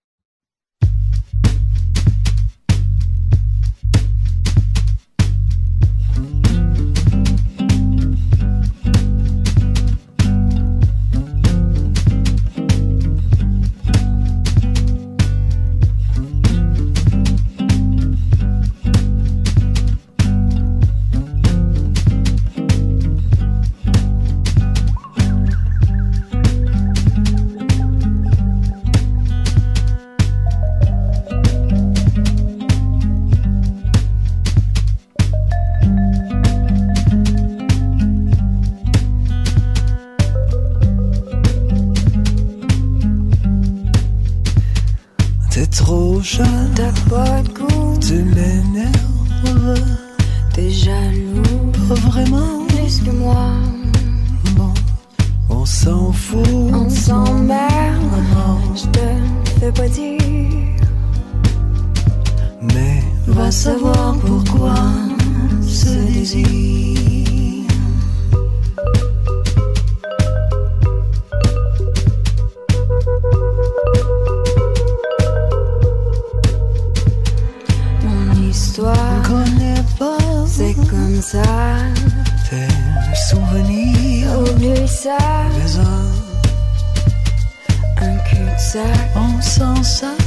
tu me fais jamais rire.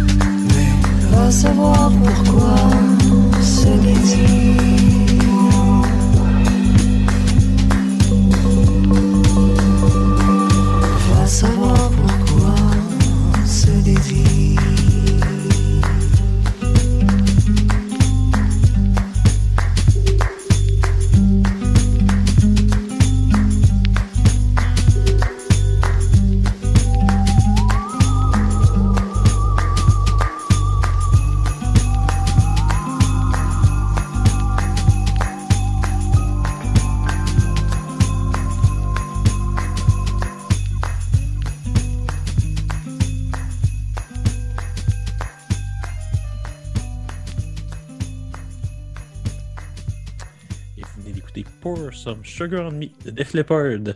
Non, mais sans blague, vous venez d'écouter euh, Ma savoir pourquoi de Martin Léon et les personnes qui écoutaient euh, vont savoir pourquoi je parle de ce groupe de musique des années 80 qui, ma foi, une foisonnante. Et euh, justement, on parlait justement de, la construction des fois un peu euh, particulière des chansons de Martin Léon. Euh, et ça, euh, est-ce que c'est quelque chose qui... moi, je trouve que c'est quelque chose qui manque un peu dans le paysage musical québécois. C'est-à-dire des personnes qui sortent un peu d'une cassette pop ou du moins de leur propre sentier. Moi, je m'ennuie beaucoup de Martin Léon. Vous, vous je sais pas pour vous, est-ce que vous avez assez apprécié ça pour vous en ennuyer? Ou est-ce que pour vous, justement, t'es mieux justement de rien faire puis de rester sur un bon album?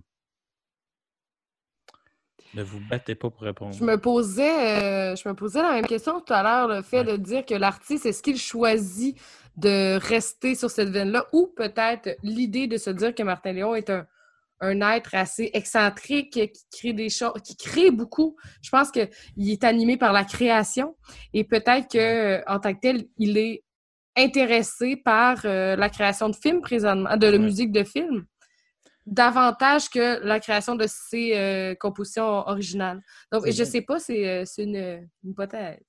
c'est bien difficile aussi d'obliger un artiste à faire quelque chose. Par définition, on espère qu'un artiste est libre. Donc, euh, moi, on dirait que la seule peur que j'ai, c'est que j'espère que c'est pas juste pour faire de l'argent pour payer son loyer.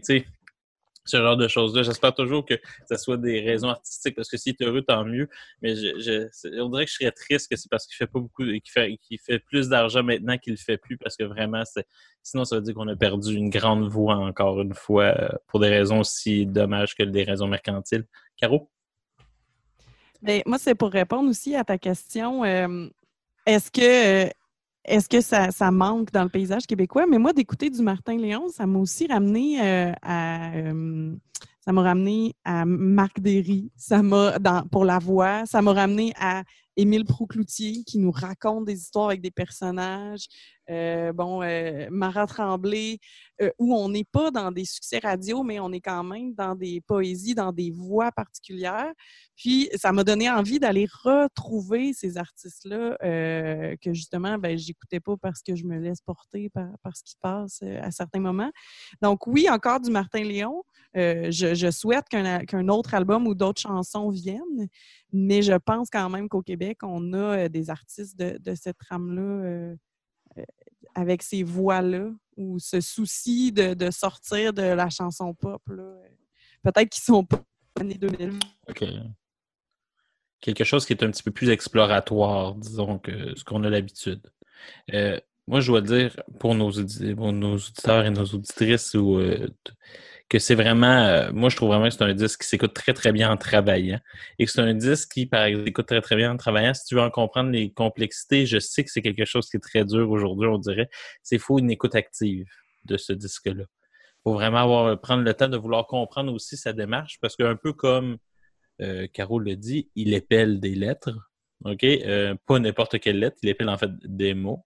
Euh, dans le fond, moi, c'est ce que ce que j'aime, c'est en fait, il y, a, il y a une construction du texte aussi chez Martin Léon qui est particulièrement euh, particulière. Non, mais en fait, qui, qui est vraiment propre à lui, qui est vraiment comme quelque chose là-dedans, un- une, une signature que moi, en fait, je me disais ça en préparant l'émission. J'étais comme, ben, en fait, d'une certaine manière, c'est rare que tu réponds par la négative à, une propre, à ta propre question. Mais moi, je, je suis content qu'il n'ait pas rien fait après si c'est pour rien faire d'aussi bon. En fait. Puis je suis content que dans le fond, le dernier disque de Martin Léon, ça soit ça. Puis qu'en fait, euh, j'aime mieux une œuvre de 3 disques grandiose euh, qu'une œuvre de 20 disques mauvaise.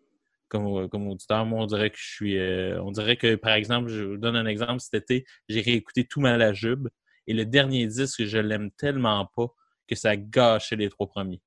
Ah, d'une ouais. certaine manière. Du- À ce point-là. ben, dans le sens que tu dis, ben, ils, ils ont fait un disque de trop. Ils ont Ouais, vraiment ouais, je fait un disque de trop. Oui, je comprends. C'est que ce qu'on va garder, c'est quand même. euh, ben là, moi, j'aurais dit, ouais, le premier. Donc, peut-être effectivement que de Martin Léon, ben là, on en parle comme s'il avait fini sa carrière, mais c'est sûr qu'on va garder euh, ces, ces- ces trois albums. Tantôt, je parlais de Kiki Barbecue, ben, qui est un album à écouter, à découvrir, Ben évidemment, là, pour, euh, pour ceux qui ont aimé euh, ce qu'ils ont entendu aujourd'hui à l'émission. Vas-y, Catherine, tu vas avoir le dernier mot de ce segment pour aujourd'hui. C'est dur à dire parce que j'avais une question. Ben, Euh, vas-y, quelqu'un d'autre aura le dernier mot. En fait, c'est que tout à l'heure, on a parlé de ces artistes qui étaient complets, qui nous racontaient des histoires, mais euh, dans, euh, dans le passé, avez-vous des idées concrètes de- d'artistes qui, qui étaient aussi forts dans la forme, dans le texte, dans la puissance, euh, dans la complexité que Martin Léon? Parce qu'on a parlé d'Émile Proucoutier aussi Euh, tantôt, mais je ne sais pas si vous avez d'autres idées, euh, des fois, à donner à nos auditeurs. Je sais qu'on l'utilise beaucoup, ces artistes complexes-là, pour nos- notre émission, mais je voulais vous entendre là-dessus.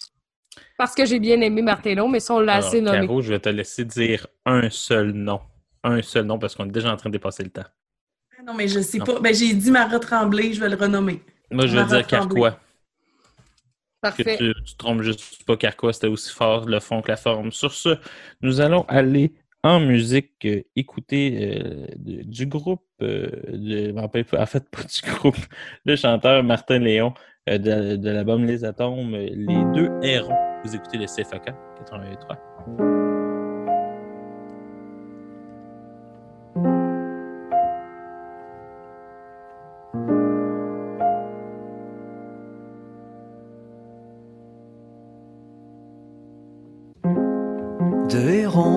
Bien à l'aise. Posés à l'aube en une rivière. Observez luire du fond de l'eau une pièce d'or sous la lumière.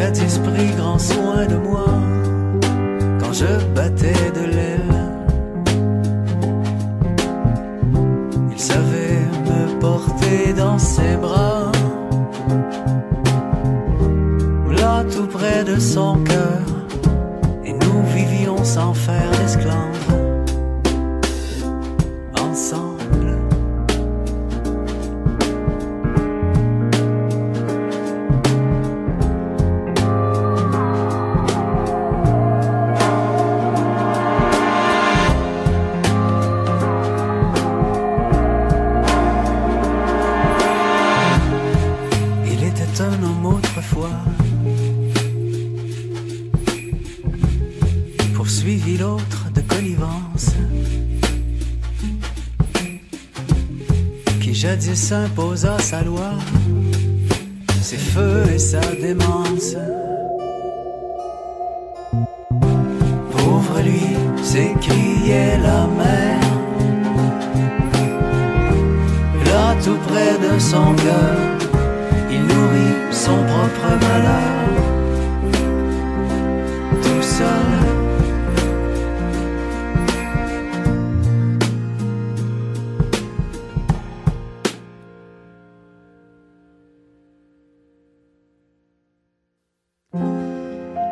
Il était un homme autrefois.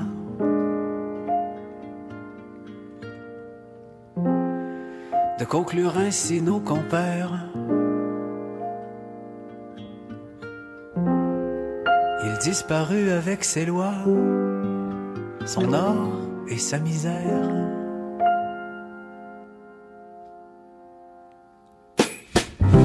Viens mon frère, le dossier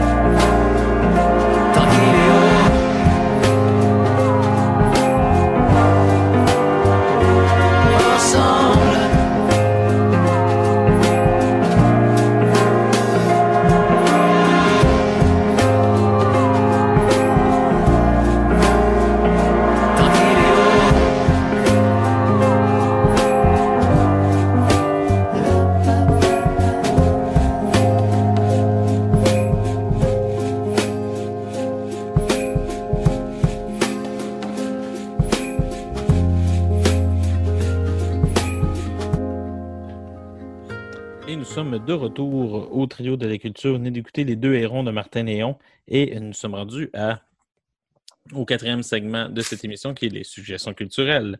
Et euh, là, c'est nos deux dernières suggestions culturelles de l'année. Donc, on va vous espérer que ces six suggestions vous permettront de durer jusqu'à l'été prochain. Ce qui m'étonnerait fortement dû à une deuxième vague fort probable et beaucoup de temps libre à la maison. Donc, sur ce, euh, on va commencer comme à l'habitude avec notre cher invité. Donc, Caro, quelle est ta première suggestion culturelle pour nos auditeurs? Alors, euh, j'ai une suggestion de série télé de cinq saisons. Alors, ça, va vous occuper, mais on parle d'épisodes d'une vingtaine de minutes euh, qui s'écoutent alors assez rapidement. Je vous parle de Transparent, comme transparent, mais pas euh, ce qu'on, ce à travers quoi on peut voir, mais plutôt parents trans. Ah! Euh, c'est l'histoire euh, d'un père, Mort, qui, qui est trans, qui est en fait une femme et qui va faire cette transition-là auprès de sa famille. Donc, transition vers Mora. il est dans la fin soixantaine, trois enfants, des petits-enfants. On est, je vous avais parlé. vraiment même dans un âge qui sort des stéréotypes. Là. En plus, on n'est pas dans l'espèce de crise de la quarantaine ou encore la crise identitaire du. Il n'y a personne qui va lui dire qu'il y a un problème, il y a une crise d'identité puis c'est dur à l'adolescence. il est ailleurs dans sa vie. Là il est ailleurs, il est ailleurs dans sa vie. En fait, il a toujours été ailleurs et euh, euh, il, il, va le nommer. Euh, donc, c'est une série qui a été créée par Jill Soloway, qui elle-même se définit comme non-binaire. On, baigne là, dans la série, dans, dans, le monde queer, là, tout à fait, et surtout dans le monde trans, avec plusieurs, plusieurs actrices, certains acteurs trans. mais le personnage principal de Mort euh, et Mora, bon, euh, de Mora, est joué par Jeffrey Tambor. Et euh, ça a été, ça a quand même soulevé un, tollé, le fait que ce personnage-là soit pas trans en réalité. Par contre, on a des personnages comme une de ses bonnes amies, Davina, qui, est, une actrice euh, trans. Il y en a plusieurs. Euh, moi, j'ai trouvé ça euh, intéressant ben, que, justement, on, plonge à fond. Puis, on n'est pas non plus dans des, dans des enjeux qui sont constamment liés à leur sexualité ou à leur identité sexuelle. Ou, on est aussi dans des enjeux de, un la vie de tous les jours. Aux enfants. C'est bien, c'est bien parce que c'est un peu le, problème qu'on a présentement dans toutes les téléséries, c'est que dès qu'il y a un homosexuel, c'est des questions homosexuelles. Dès qu'il y a une personne racisée, c'est pour des questions de racisme. Mais c'est comme s'ils pouvaient pas tous les jours une personne racisée ou homosexuelle aller s'acheter du yoga. C'est comme si c'était totalement inconcevable pour un scénariste. Et non, on dirait que juste ça, ça me donne le goût d'écouter. C'est sûr qu'on euh, est quand même dans ces enjeux-là et il y en a eh beaucoup. Euh, évidemment, mais on n'est pas euh, dans l'anecdote euh, constante de Ah, c'est un gars, c'est une fille. Mais c'est traité, traité avec beaucoup de. je sais pas comment le dire, mais c'est un personnage auquel on s'attache puis qu'on s'attache pas en même temps parce qu'à un moment donné, tout tourne autour de tout tourne autour d'elle.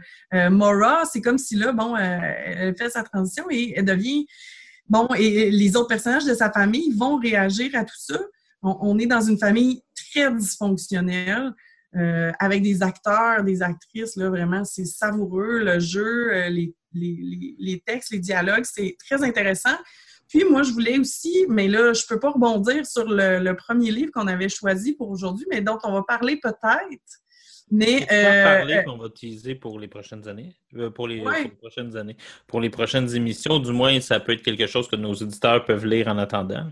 C'est ça, mais euh, il y a aussi toute la question, parce qu'on a une famille qui est juive.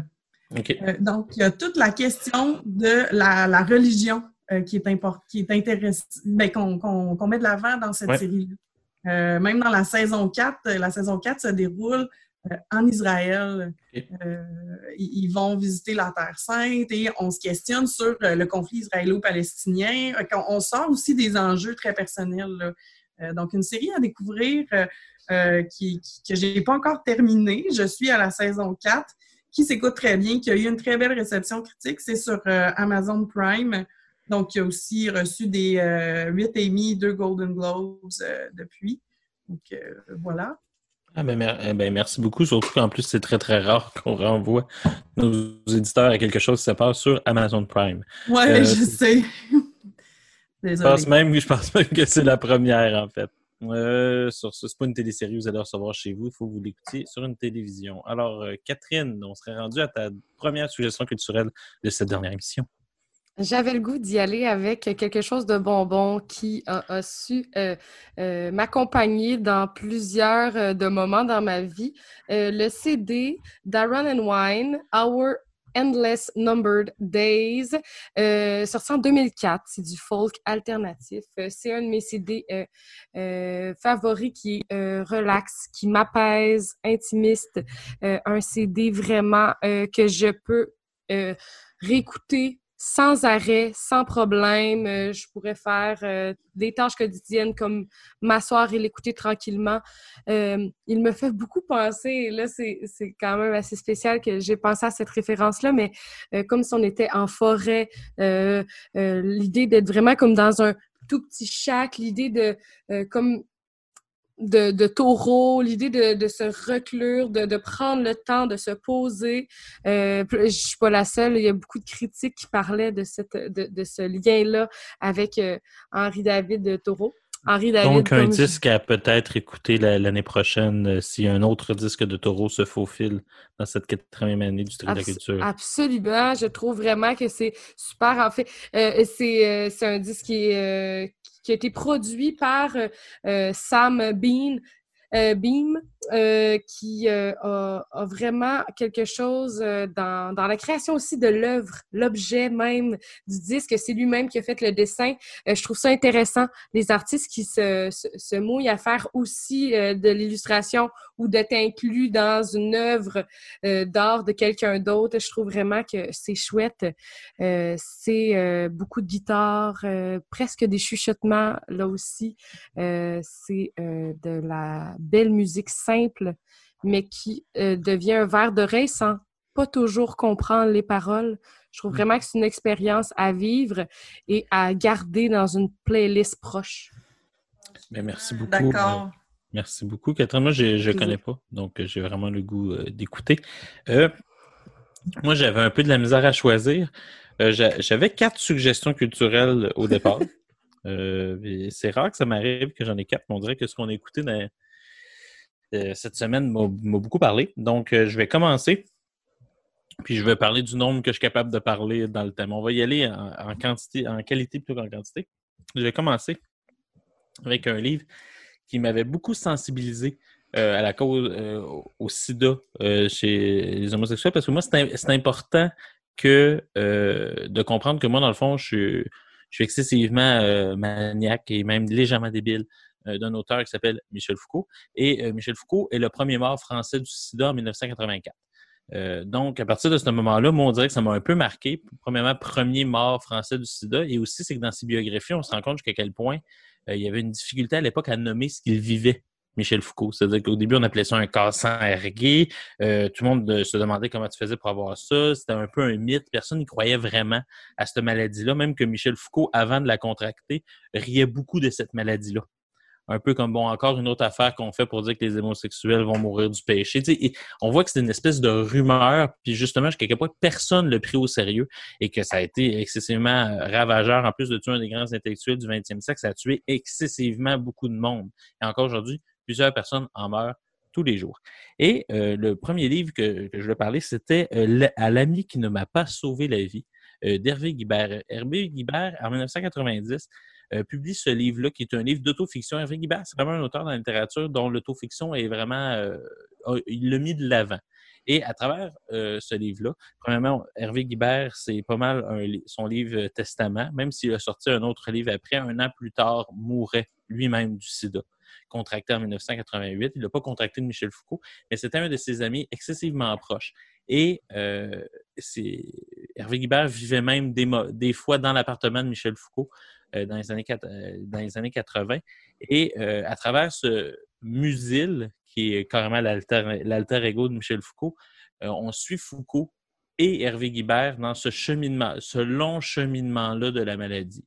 Euh, on apprend beaucoup de choses sur Michel Foucault, premièrement. Ceux qui sont juste fans de Michel Foucault, à travers ça, vous vous rendez compte de son rapport à l'argent, son rapport à, la maladie même, sa peur euh, aussi. Et euh, aussi, après la mort de Foucault, tout ce que l'absence, le vide que ça a créé dans son entourage, et ça veut dire que c'est un cas concret et c'est excessivement touchant. Puis à travers ça, Guibert, qui contracte lui-même la maladie, mais il y, a, un lien direct avec lui. tu sais. Et le titre ne veut. Le, le titre est un peu prémonitoire à l'ami qui ne m'a pas sauvé la vie, mais en fait, il n'a pas tiré les leçons nécessaires, Guibert, de, de, l'expérience de Foucault. Et euh, pour cause, il a lui-même contracté la maladie pour finalement mourir en 1992. Euh, à 91, il est mort un mois après ma naissance. Donc, euh, c'est pour ça que je m'en souviens. Donc voilà, ça veut dire que c'est moi, je vous conseille avec beaucoup, beaucoup, beaucoup, euh, sans, aucune peur. Ensuite, un livre que la première fois que je vais faire ça, ce livre que je suis en train de lire. Euh, ça veut dire que je, ne l'ai pas terminé. Euh, ça s'appelle euh, Les vies de Guy Hockenham et ça s'appelle Politique, sexualité et culture. Et euh, c'est publié aux éditions Fayard, la collection à venir, qui est euh, dirigée par euh, le sociologue français Geoffroy de la Gannerie, avons, nous avons parlé souvent à l'émission. Et euh, c'est vraiment comme un Guy Hockenham militant homosexuel excessivement intense. Excessivement intense. Et c'est vraiment comme une espèce de parcours intellectuel de sa vie à travers sa vision de la politique, de la sexualité et de la culture. C'est un romancier, c'est un militant, c'était un philosophe, c'était plein de choses. Et vraiment, plus j'avance là-dedans, euh, présentement, plus je, je tripe assez solide. Ce livre-là, euh, dans le fond, c'est la thèse de doctorat de- d'Antoine Didier qui, qui a écrit ce livre-là et qui a été dirigé par Didier Ribon. Euh, c'est vraiment une thèse euh, fournie. Euh, il a fait beaucoup d'entrevues avec des personnes qui étaient vivants, qui l'ont connu. Euh, il est allé chercher dans les, dans les fonds d'archives. Il a lu tous ses romans, tous ses essais. Et vraiment, c'est une, c'est, riche, c'est dense, c'est excessivement fouillé. Et euh, c'est excessivement fouillé. Euh, je, je vais leur dire une autre fois pour couper la cote parce que je vais clairement enlever ce coup-là de micro. Là. Euh, c'est excessivement fouillé. Et euh, vraiment, c'est euh, sinon c'est vraiment un bon livre. J'ai vraiment, vraiment, vraiment aimé ça. Je vous le conseille euh, ardemment. Je suis dedans. Je l'ai pas terminé, mais je peux vous dire que j'ai vraiment pas hâte qu'il soit terminé parce que c'est vraiment un très, très, très bon livre. Et sur ce, nous allons aller pour une dernière fois en musique.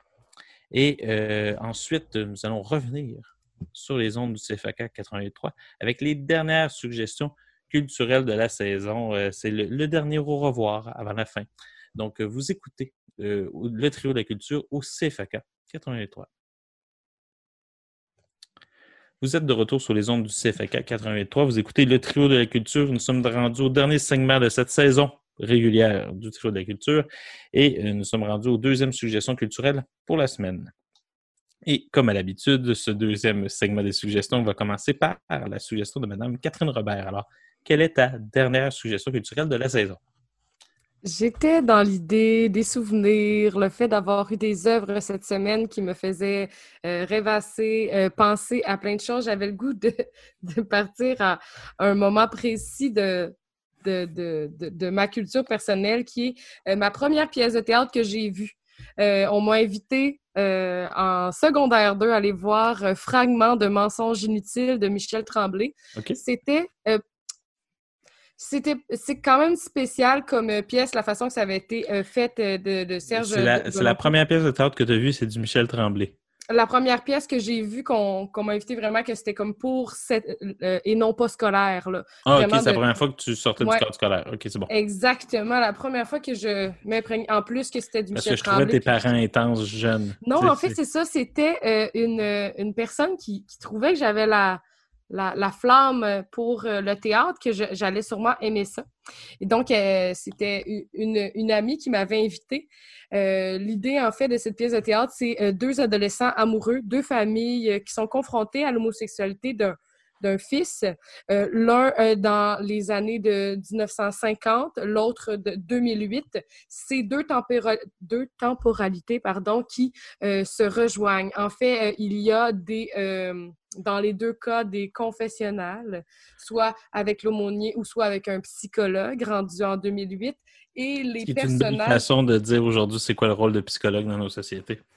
Oui, aussi, mais de dire aussi que plus ça avance, moins que ça change. Et que, dans le fond, le- il y a beaucoup de temporalité qui se... Qui, ça, j'ai trouvé ça magnifique, en fait. Euh, euh, les personnages des deux temps différents se parlent, répondent au psychologue ou à l'aumônier, euh, vice-versa. L'idée que c'est vraiment une grande, euh, une grande création.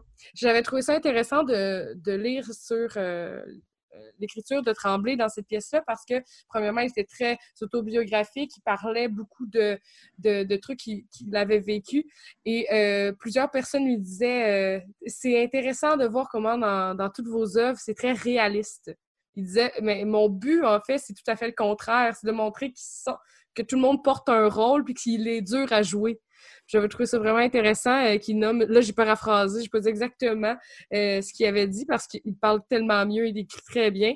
Euh, j'ai vraiment un amour considérable pour cet auteur. Et c'était très bien dit, Catherine. Ah, parfait, super. Et dans le fond, ce- cette pièce de théâtre-là, je trouvais qu'elle avait euh, quelque chose de très euh, intéressant dans, dans la compréhension de, de ce que c'était euh, l'homosexualité, en fait, ou l'incompréhension de plusieurs personnages dans cette pièce-là. C'est une pièce qui se lit très, très bien.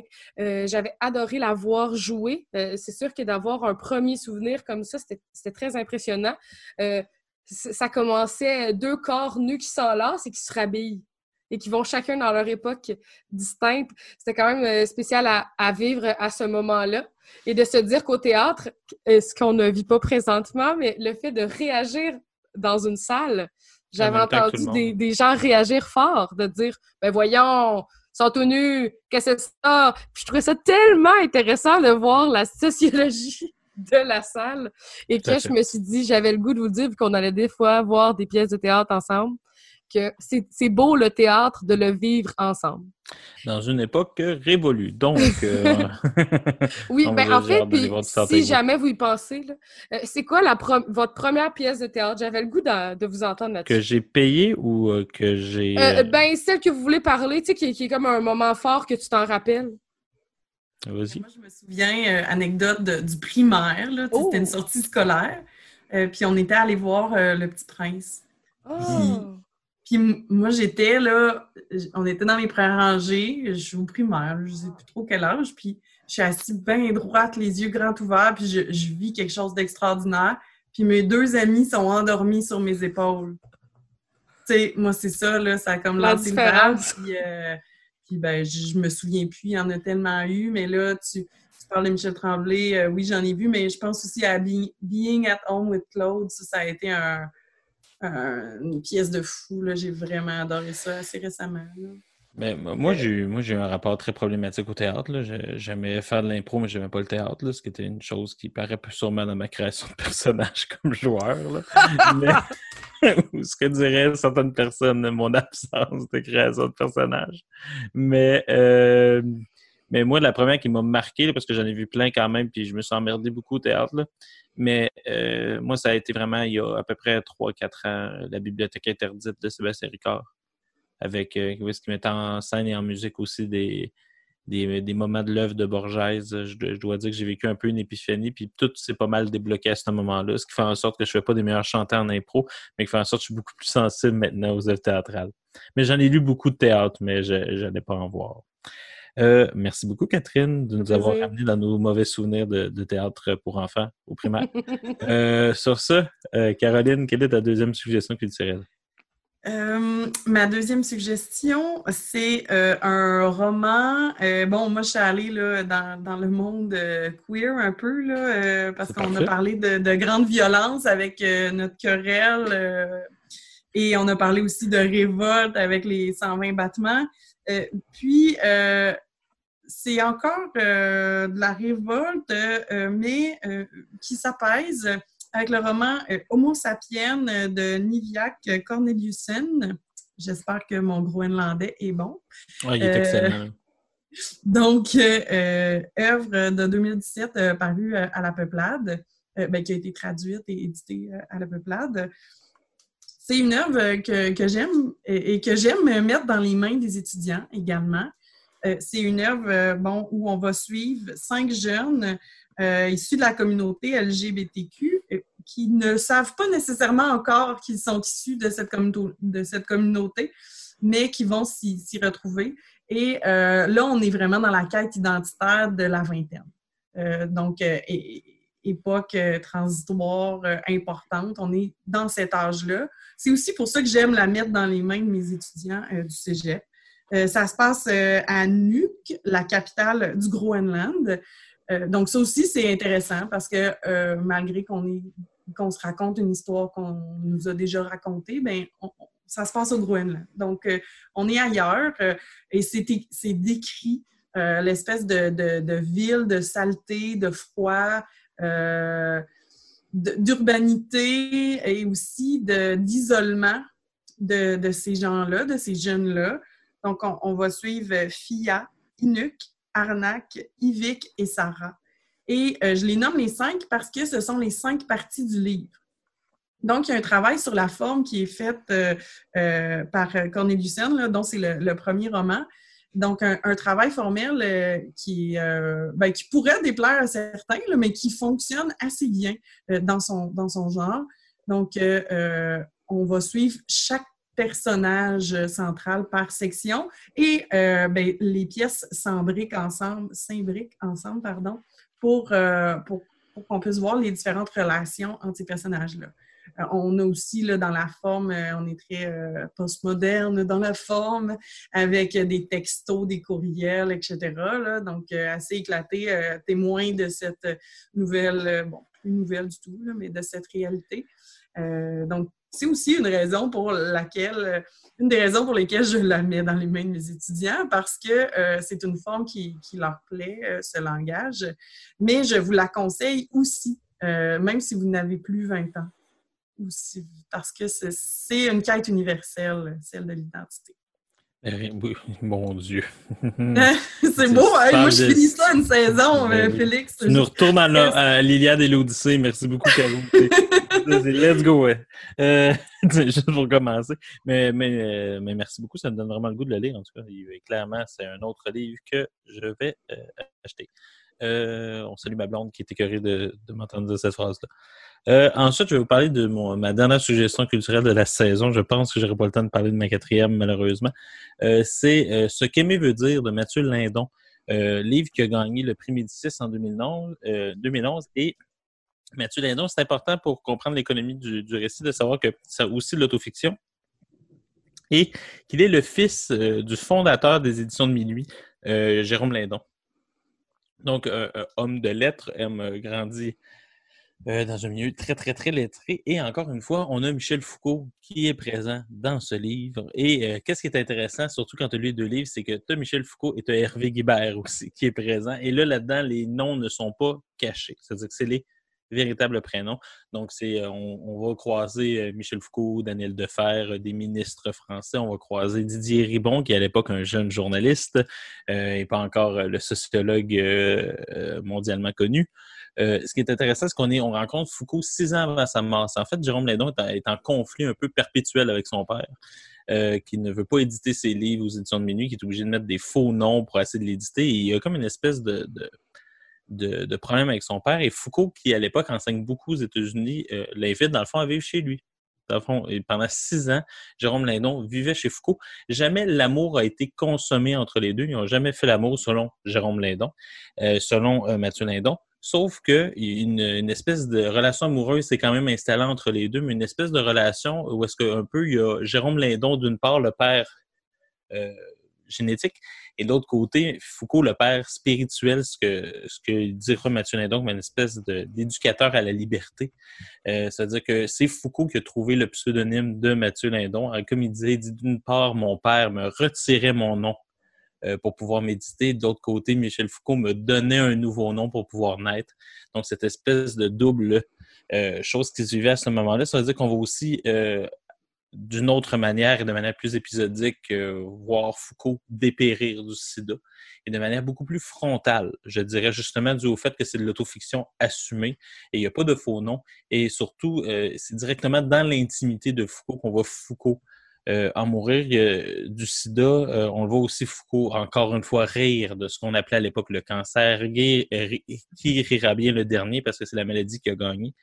Euh, et on voit jusqu'à quel point, justement, c'était pas pris au sérieux à l'époque. Parce qu'on apprend aussi dans ce livre-là, puis c'est un épisode tout à fait vrai, que les médecins ont dit au- à l'amoureux de Michel Foucault que Foucault n'avait pas le sida. Ce qui est totalement faux. Il en est mort, c'est-à-dire que justement, il aurait pu tuer aussi son amoureux, tellement le monde voulait écarter cette possibilité-là. Euh, donc, c'est un, c'est un livre qui est excessivement touchant. Euh, c'est un livre où est-ce que c'est un peu un contre-portrait du père, d'une certaine manière. C'est-à-dire que moi, je, trouve que c'est un livre qui permet d'articuler la notion de famille et d'amitié aussi. Donc, on peut aussi, euh, on a des, euh, une filiation justement avec notre famille, mais qu'on peut avoir une filiation en amitié aussi. Et je pense que c'est quelque chose qui est intéressant parce que justement, un peu ce que le livre nous dit, c'est que l'amitié, on l'a choisi, la famille, on l'a subi. Et euh, c'est quelque chose qui- qu'il faut apprendre à vivre avec dans, les, dans ce qu'il y a de meilleur et de ce, dans ce qu'il y a de pire dans les deux cas.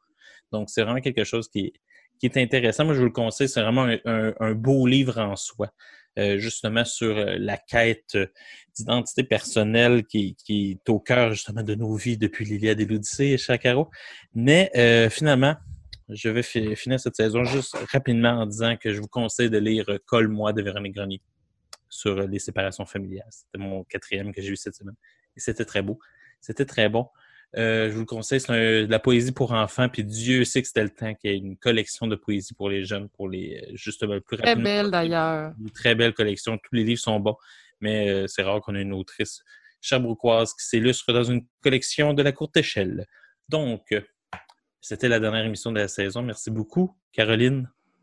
Ça m'a fait plaisir. Merci à vous pour, euh, pour l'invitation puis pour les, les multiples suggestions. Et surtout, on se revoit avec la chance si on revient l'année prochaine. On le souhaite et on espère que tu pourras aussi euh, fitter dans l'horaire euh, si jamais tu peux. Et euh, merci Catherine, encore une fois, de me faire une petite place dans cette émission-là. Ça me fait plaisir. Tu fais partie intégrante de l'histoire maintenant. Oui, mais c'est comme je dis toujours, tu es la seule qui a fait trois saisons, donc tu es quand même la membre fondatrice. Tu es la Gandalf de ce groupe. Sur ah, Meilleure je suis à peine, à peine Gimli je suis. Euh, alors, sur ce, il fallait que ça finisse sur une mauvaise joke, c'est quand même moi l'animateur. Alors, euh, sur ce, je vous souhaite une très bonne année scolaire à tous, tout le monde, en espérant que vous voyez vos, professeurs en personne, en espérant que vous euh, ayez le plus de plaisir possible et en espérant surtout que vous évitiez la maladie. Je remercie aussi la radio étudiante, le CFAK, de nous accueillir été après été. alors que nous sommes de moins en moins étudiants de l'Université de Sherbrooke, nous sommes quand même de plus en plus reconnaissant pour un micro euh, à, leur, à, leur, antenne et surtout dû au fait qu'avec cette année, ils nous, ont, nous ont donné un immense support technique à de nombreux moments pour nous aider à faire cette émission-là par Zoom, qui n'est pas un média nécessairement facile à travailler avec. Alors sur ce, nous souhaitons une belle soirée et un bon... Faites attention sur la route et surtout, restez euh, à l'écoute du CFAK 83.